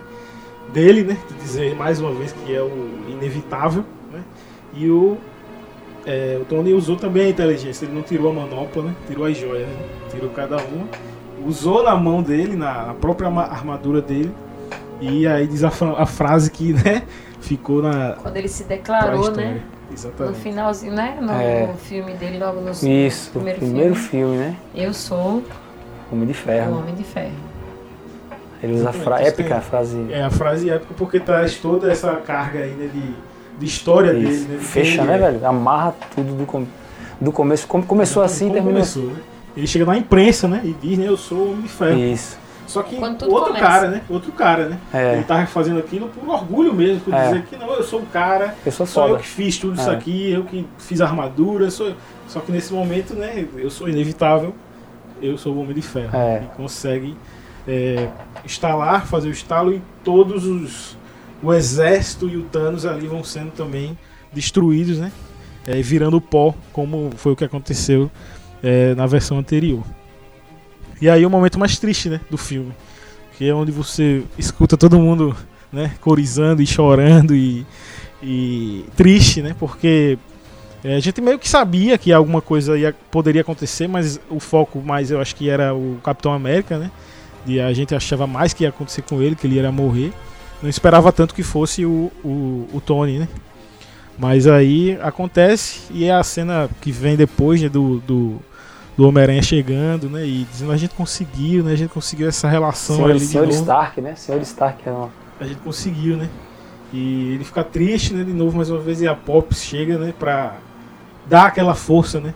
Ela tá arrasada também, É. mas É, é meio que ela tivesse assim, entre aspas, assim, autorizando ele Descansar. Ele, ele descansar, né? Ele aceitar aquele. É. ela Tá arrasada, tudo mas bem. passando aquela força, É, né? Isso. tá Dizendo, tudo vai bem. ficar tudo vai bem. ficar é. tudo bem, pode descansar, a gente vai ficar bem, você, É. né? É. E aí acontece. Quanto ao Peter, é, existe assim uma inversão de papéis nesse momento, né? Inclusive apontando já para um novo filme dele, né? Porque dessa vez, inclusive quando ele o, o, Tony reencontra o Peter, é ele quem abraça, né? É. E não o contrário. Dessa vez ele é ele quem toma a iniciativa para abraçá-lo. E diante dessa do não sobreviver do Tony Stark, né, esse confronto, a gente vê que o Peter tenta superar a perda né, do, do mentor dele e vai apontar para esse novo filme, né? Então são situações que já vão apontando para outros outros é. rumos, é. né? Outros caminhos, né? Ah, e, essa, e a história, e é, mais uma vez a história se vai, vamos, vai nesse final vai se entrelaçar de novo Tony Stark e, e o Steve Rogers, né, o Capitão América, porque é justamente nesse desfecho, eu acho que você vai querer abordar aí com mais detalhe, André, mas esse desfecho aí onde vem o funeral do Tony Stark, né, é, os, os, os, heróis que sobraram ali fazendo as homenagens a, a, a ele, ao, ao, ao Tony, inclusive aparece aquela cena que ele usa o carro um, como se fosse um holograma ali, uma, uma gravação, ele, né? Ele, ele preparou, né? Um, um uma despedida, material, né? Uma despedida. Isso. No caso de acontecer alguma coisa, né? Ele já previa prevendo isso, isso né? né? E no funeral, antes, no funeral, né? Antes do funeral, ele é, soltam lá essa gravação que ele fez, né? E mais uma vez aparece a frase, né? I love you 3000, né? Com a filha. Isso, é. E ela assistindo isso aí, né? E aí encerra, fecha aquilo ali, aquele momento, né? É, e chegando um, um, instante posterior que, que eu, assim, como dando a entender que passaram-se alguns dias e aí eles vão devolver as joias, né? Eles vão devolver as joias para os tempos determinados, que é onde eles pegaram as joias, que era conforme, o, conforme o, o acordo combinado. Então, nessa devolução, o responsável por isso foi o, o Capitão América, né? Capitão América que vai fazer essa entrega, né? inclusive ele leva o Mjolnir, o martelo do Thor também para deixar para deixar no, momento, no lugar certo, enfim. E aí nesse, nessa viagem aí, né, a gente sabe que o Capitão América não voltou. Né? O Hulk, ele antes mesmo do Capitão ir conversando com o Falcão, Falcão. e o, o Buck Barnes, né, o Soldado Invernal, ele conversando, ele diz, olha, daqui a tantos minutos, acho que é segundos, ele, daqui a cinco segundos ele vai aparecer aqui. Né? E aí quando eles esperam a hora certa determinada, ele não, não reaparece, né? E eles acham que é uma falha que houve no equipamento, alguma coisa tal, até que o Book nota a silhueta à distância, né? De alguém sentado e o Book percebe que ele acho que ele reconhece a silhueta e pede para que o Falcão, né, o, o, o Sam Wilson vá até lá, né? vai lá, né? Aí ele vai, não é isso? Isso, e aí é, acontece a, a, tipo a cerimônia, né? De passagem né, do, do cargo né, de Capitão América para o Sam Wilson, né? Que é, como o Capitão já viveu aquela vida ali, ele escolheu viver aquela vida com a mulher, né? Que ele, que ele amava, que ele queria ter aquele, tido aquela história, né? Ele teve essa oportunidade e ficou no passado e teve toda essa história com ela. E nesse momento aí ele já, já é um, um, senhor, né? existe esse, esse, esse momento também nos quadrinhos, né? quando ele fica velho e vira meio que um conselheiro só da, é. da galera. E agora o escudo, né? Que é a passagem do escudo que ele faz é do São Wilson, né? Pra continuar esse legado. O, esse entrelaçamento que eu falei lá no início, eu disse, olha, mais para frente eu vou mencionar alguma coisa a respeito sobre isso, é justamente esse desfecho aí, onde o, o Capitão América e o Homem de Ferro que desde o início dos primeiros filmes você vê essa relação onde tem destaque para os dois assim de como de, de uma certa liderança dos dois, uma certa rivalidade até. É, nesse final vai acontecer mais uma vez algo que ocorreu nesse percurso todo, que é essa, essa troca de, de posições. É, quando, por exemplo, é, o, no início, você vê o Homem de Ferro um, um playboy, né, egocêntrico, rico, né, e que até certo ponto assim, antes de se tornar esse herói que ele vem se tornar um cara até assim ganancioso, que vende armas e quer lucro e tal. E mas mesmo depois que ele se torna o Homem de Ferro, você ainda vê comportamentos deles de querer de uma certa exibição, ele quer se exibir e tal. O, o Capitão América é aquele cara mais centrado, mais sério, não, não tem esse, esse, esse, objetivo de querer, é, entre aspas, se amostrar, não, ele, ele é um cara sério. É, e aí, esses dois heróis aí você vê o capitão um cara muito nacionalista, um cara que se preocupa muito com é, a nação, com, essa e o Homem de Ferro muito mais independente, aquele cara que não aceita no início quando o governo quer é, é, pegar as armaduras dele e fazer em série para todos eles. Não, a armadura é uma parte minha, ele vai dizer. Ele vai fazer uma parte minha, é uma, é uma extensão minha do meu corpo e de forma alguma é, eu vou dar minha armadura para o governo para ele mexer, não, é minha tal. E aí ele é contra o governo, o Capitão América é a, é a favor do governo. E em determinado momento, mais para frente, no filme Guerra Civil, essas posições são trocadas. O Homem de Ferro vai ser aquele cara que vai ficar do lado do governo, aceitar essa coisa do tratado e se submisso ao governo. O Capitão América já, tá, já vem decepcionado do filme Soldado Invernal, quando ele viu que a SHIELD era, tava, era a mesma coisa da Hydra é aquela coisa muito de partido político que você fica, poxa, você olha para um lado, não vê, não vê solução, você olha para outro também não vê. E aí ele tá sem nenhum assim é, olhar assim mais de amar essa coisa de, de, da estrutura humana de governos de e aí ele quer trabalhar sozinho, independente, né? Inclusive a roupa. A roupa que Muda, depois né, ele vai também. mudar e, e, vai virar o nômade, né? Que inclusive nos quadrinhos aparece. Então essa troca de posição daí é, que eu citei agora aqui, que acontece mais para trás, você vai ver nesse desfecho aí. Por exemplo, é, o Homem de Ferro é aquele cara que, como a gente falou desde o início, é aquele cara que só queria curtir, né? Que queria, não tinha nada dessa visão de família, tal. E ele vai se tornar nesse final aquele cara que tem uma família, tem um filho, tem uma filha, não e tem o que perder, né? O Capitão América que é aquele cara do início, que é aquele cara bem mais assim poxa, esse cara podia ser pai de família, é aquele cara de uma mulher só, aquele cara. E, e, e aquele cara dos velhos costumes, daquele cara que, que, que, respeita a família, tudo, mas só que ele, por, por passar por situações difíceis nesse, nesse decorrer, você vai ver o Capitão América é, se tornar alguém que perdeu a oportunidade da vida dele, da, da mulher que ele amava, né? E aí ele vai ter que seguir a vida dele sozinho. Mas no final as posições são trocadas mais uma vez quando o Homem de Ferro, que tinha o que perder, que não quer mais isso, é ele que vai se sacrificar. E a gente poderia dizer que o Capitão América era esse cara que é o cara que se sacrifica. E o Homem de Ferro vai se sacrificar. E o Capitão América, inclusive, cita até o. Ele diz: oh, Eu dei a minha oportunidade de fazer o que o, o que o Tony fez. Eu quis ter uma família quando ele aparece já idoso, conversando com o Sam uhum, ali. Uhum. Ele diz, não, eu quis, eu quis fazer o que o Tony também fez, eu quis dar a oportunidade para mim de viver essa vida de casar, de ter uma família e tal. Inclusive ele faz assim com a mão e aparece a aliança, né? é. né?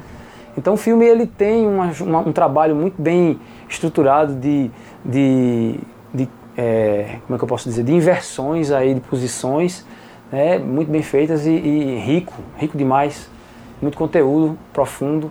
É, acho que é maravilhoso. É o, o, fechamento perfeito, né? Da, da, da saga mesmo. Né? Da saga. Agora, assim, é triste porque, assim, quando eu penso no Stan Lee, né?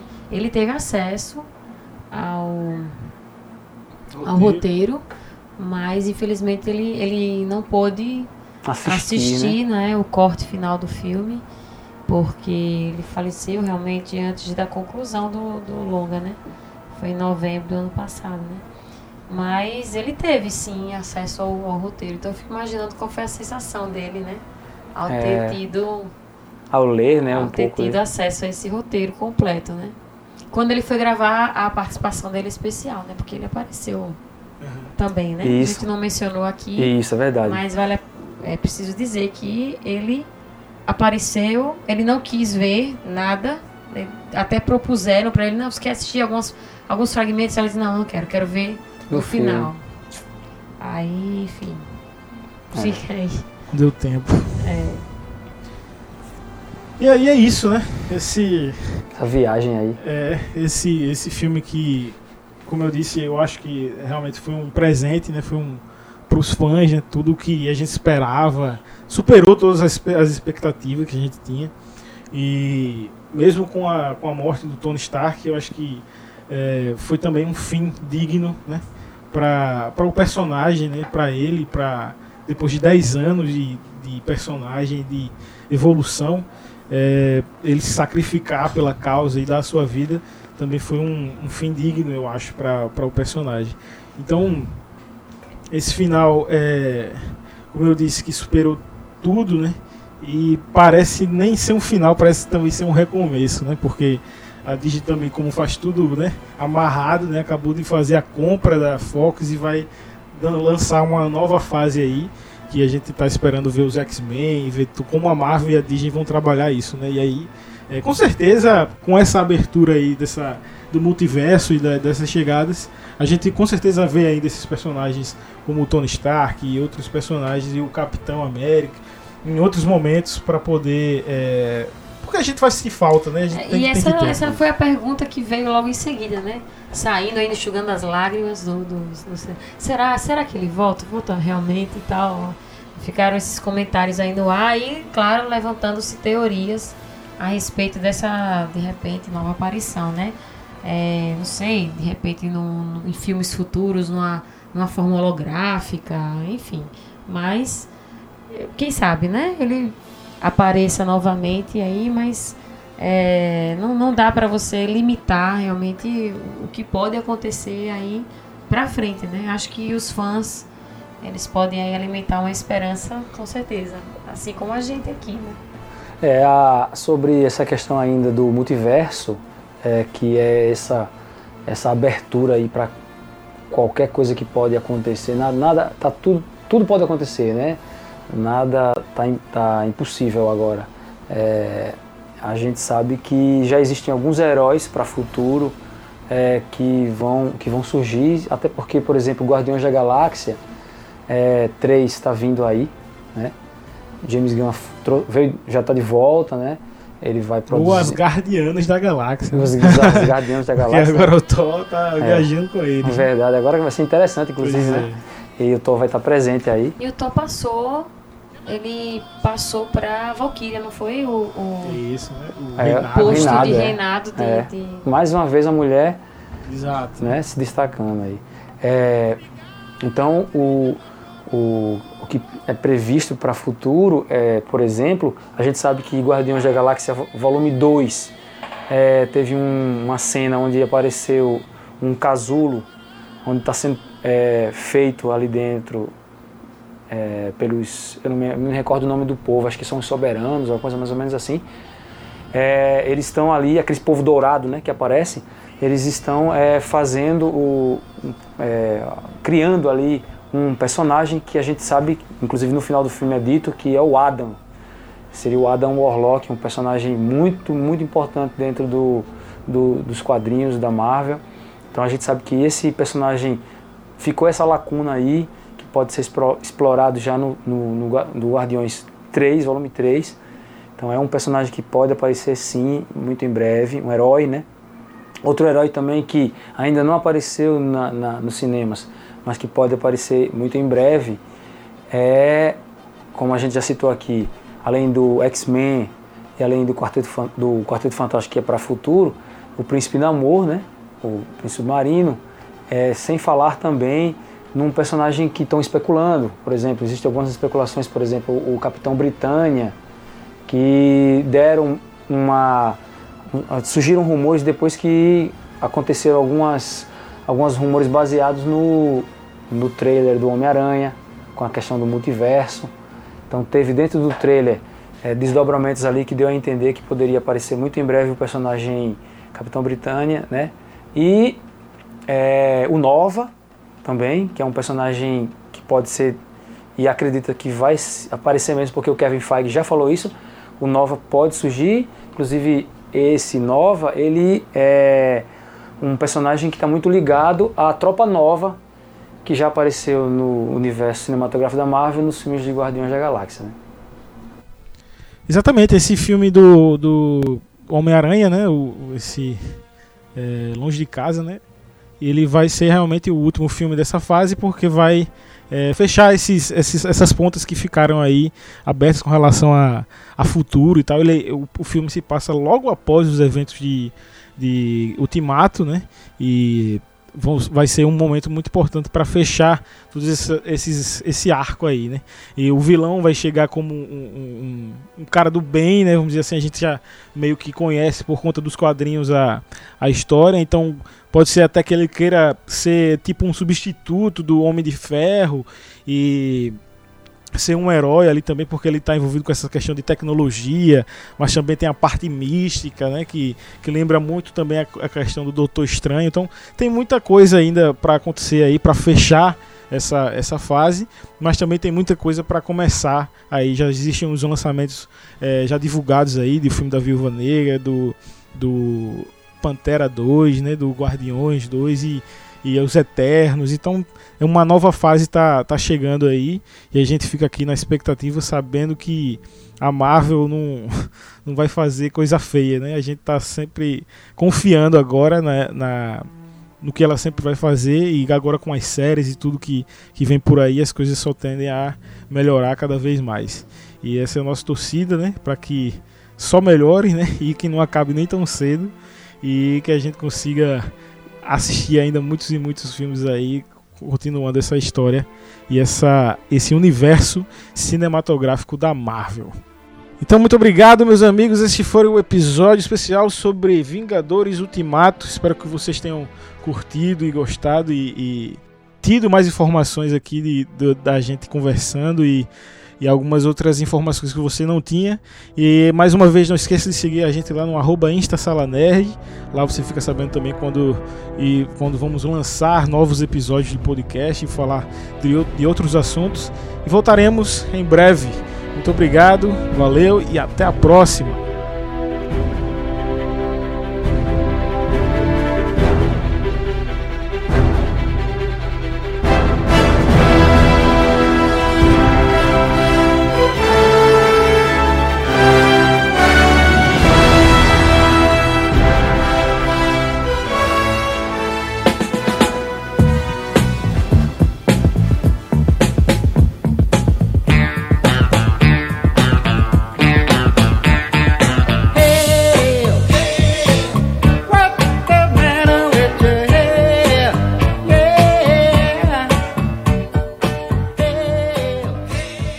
Vamos então ao quadro das dicas, onde cada um aqui do elenco sugere algo que esteja gostando de ver e que queira indicar, que queira dar como sugestão para que vocês possam ver também aí em casa. Eu vou começar então com a minha dica. A minha dica é um filme que me surpreendeu é, bastante. É uma produção chinesa que está na Netflix. É, o filme se chama Terra à Deriva e conta a história do, do planeta Terra, né? Que, que tem que dar um jeito de sobreviver porque o Sol é, já está afetando bastante, vai destruir o planeta e é, de forma até é uma ficção, certo? Uma ficção científica e de forma surpreendente até eles é, montam um plano para mover a Terra para um outro lugar para fugir dessa destruição. Né? E além de tudo é uma produção chinesa, como eu havia falado, e, e, surpreende por conta disso. Não é um estúdio grande americano, mas a China a gente sabe que está aí se, se, se, mostrando cada dia mais é, desenvolvida em todas as áreas, em tecnologia e, e em todos os outros aspectos, e mostra também como estão lidando como estão é, evoluindo nessa indústria do cinema. É um filme bom para prestar atenção nessa evolução chinesa e é, tem uma história também interessante e vale muito a pena. Essa é a minha dica. Terra Deriva, a Netflix. Bom, a, a minha dica hoje é de sugestão, né? É um filme que já é bem antigo, é de 99, mas como ele entrou recentemente ao catálogo da Netflix e é trabalhado com pessoas assim, atores extremamente famosos e importantes, né? Como a protagonista é Winona Ryder e também tem uma participação muito importante da Angelina Jolie. Então fala sobre a época em que se passa é a década de 60 E a protagonista né, foi diagnosticada como vítima de borderline, né, que é um transtorno de personalidade limítrofe. Então ela é enviada para um hospital psiquiátrico e aí vive algum tempo lá, conhece um novo mundo, né? Garotas que junto com ela está passando, estão passando por situações bem complexas. Então é um drama, um drama que trabalha muito essa questão do, do mundo, né, de transtornos é, de ordem psiquiátrica, né, psicológica. Então ela vai também é, modificando um pouco né, o seu jeito de ser. E essa evolução, ou para alguns involução, enfim, vai, vai fazendo com que o nosso pensamento em relação à protagonista também vá se modificando, né? Então vai como uma sugestão, sim, é um drama bem denso, né? Trabalha muitas, muitos outros, outros dramas aí psicológicos e é uma, uma ótima sugestão, até porque as principais né, atrizes acabam gabaritando e carimbando né, a, a, a, importância desse filme. O mais importante, né, a informação primordial, que é o filme Garota Interrompida. Né? Então fica a dica para vocês. Espero que vocês gostem. Bem, pessoal, a minha sugestão desta semana é o filme A Onda, uma produção alemã lançada em 2008. Na trama, um professor que é escalado para ensinar a forma de governo autocrata para seus alunos resolve apresentar na prática a formação de um sistema ditatorial em suas aulas. O que ele não imaginava era que a onda, título dado por seus próprios alunos ao movimento, em algum momento fugiria do seu controle. E ao tentar acabar com essa onda que irá se espalhar por toda a cidade, o professor perceberá que agora já é tarde demais então fica aí a dica, pessoal. Assistam, vale a pena. É isso então, meus amigos. Terminamos aqui mais um episódio do PSN Podcast Sala Nerd. Muito obrigado por ter escutado e curtido aqui mais este episódio especial falando sobre Vingadores. Nos vemos no próximo episódio. Muito obrigado e até a próxima.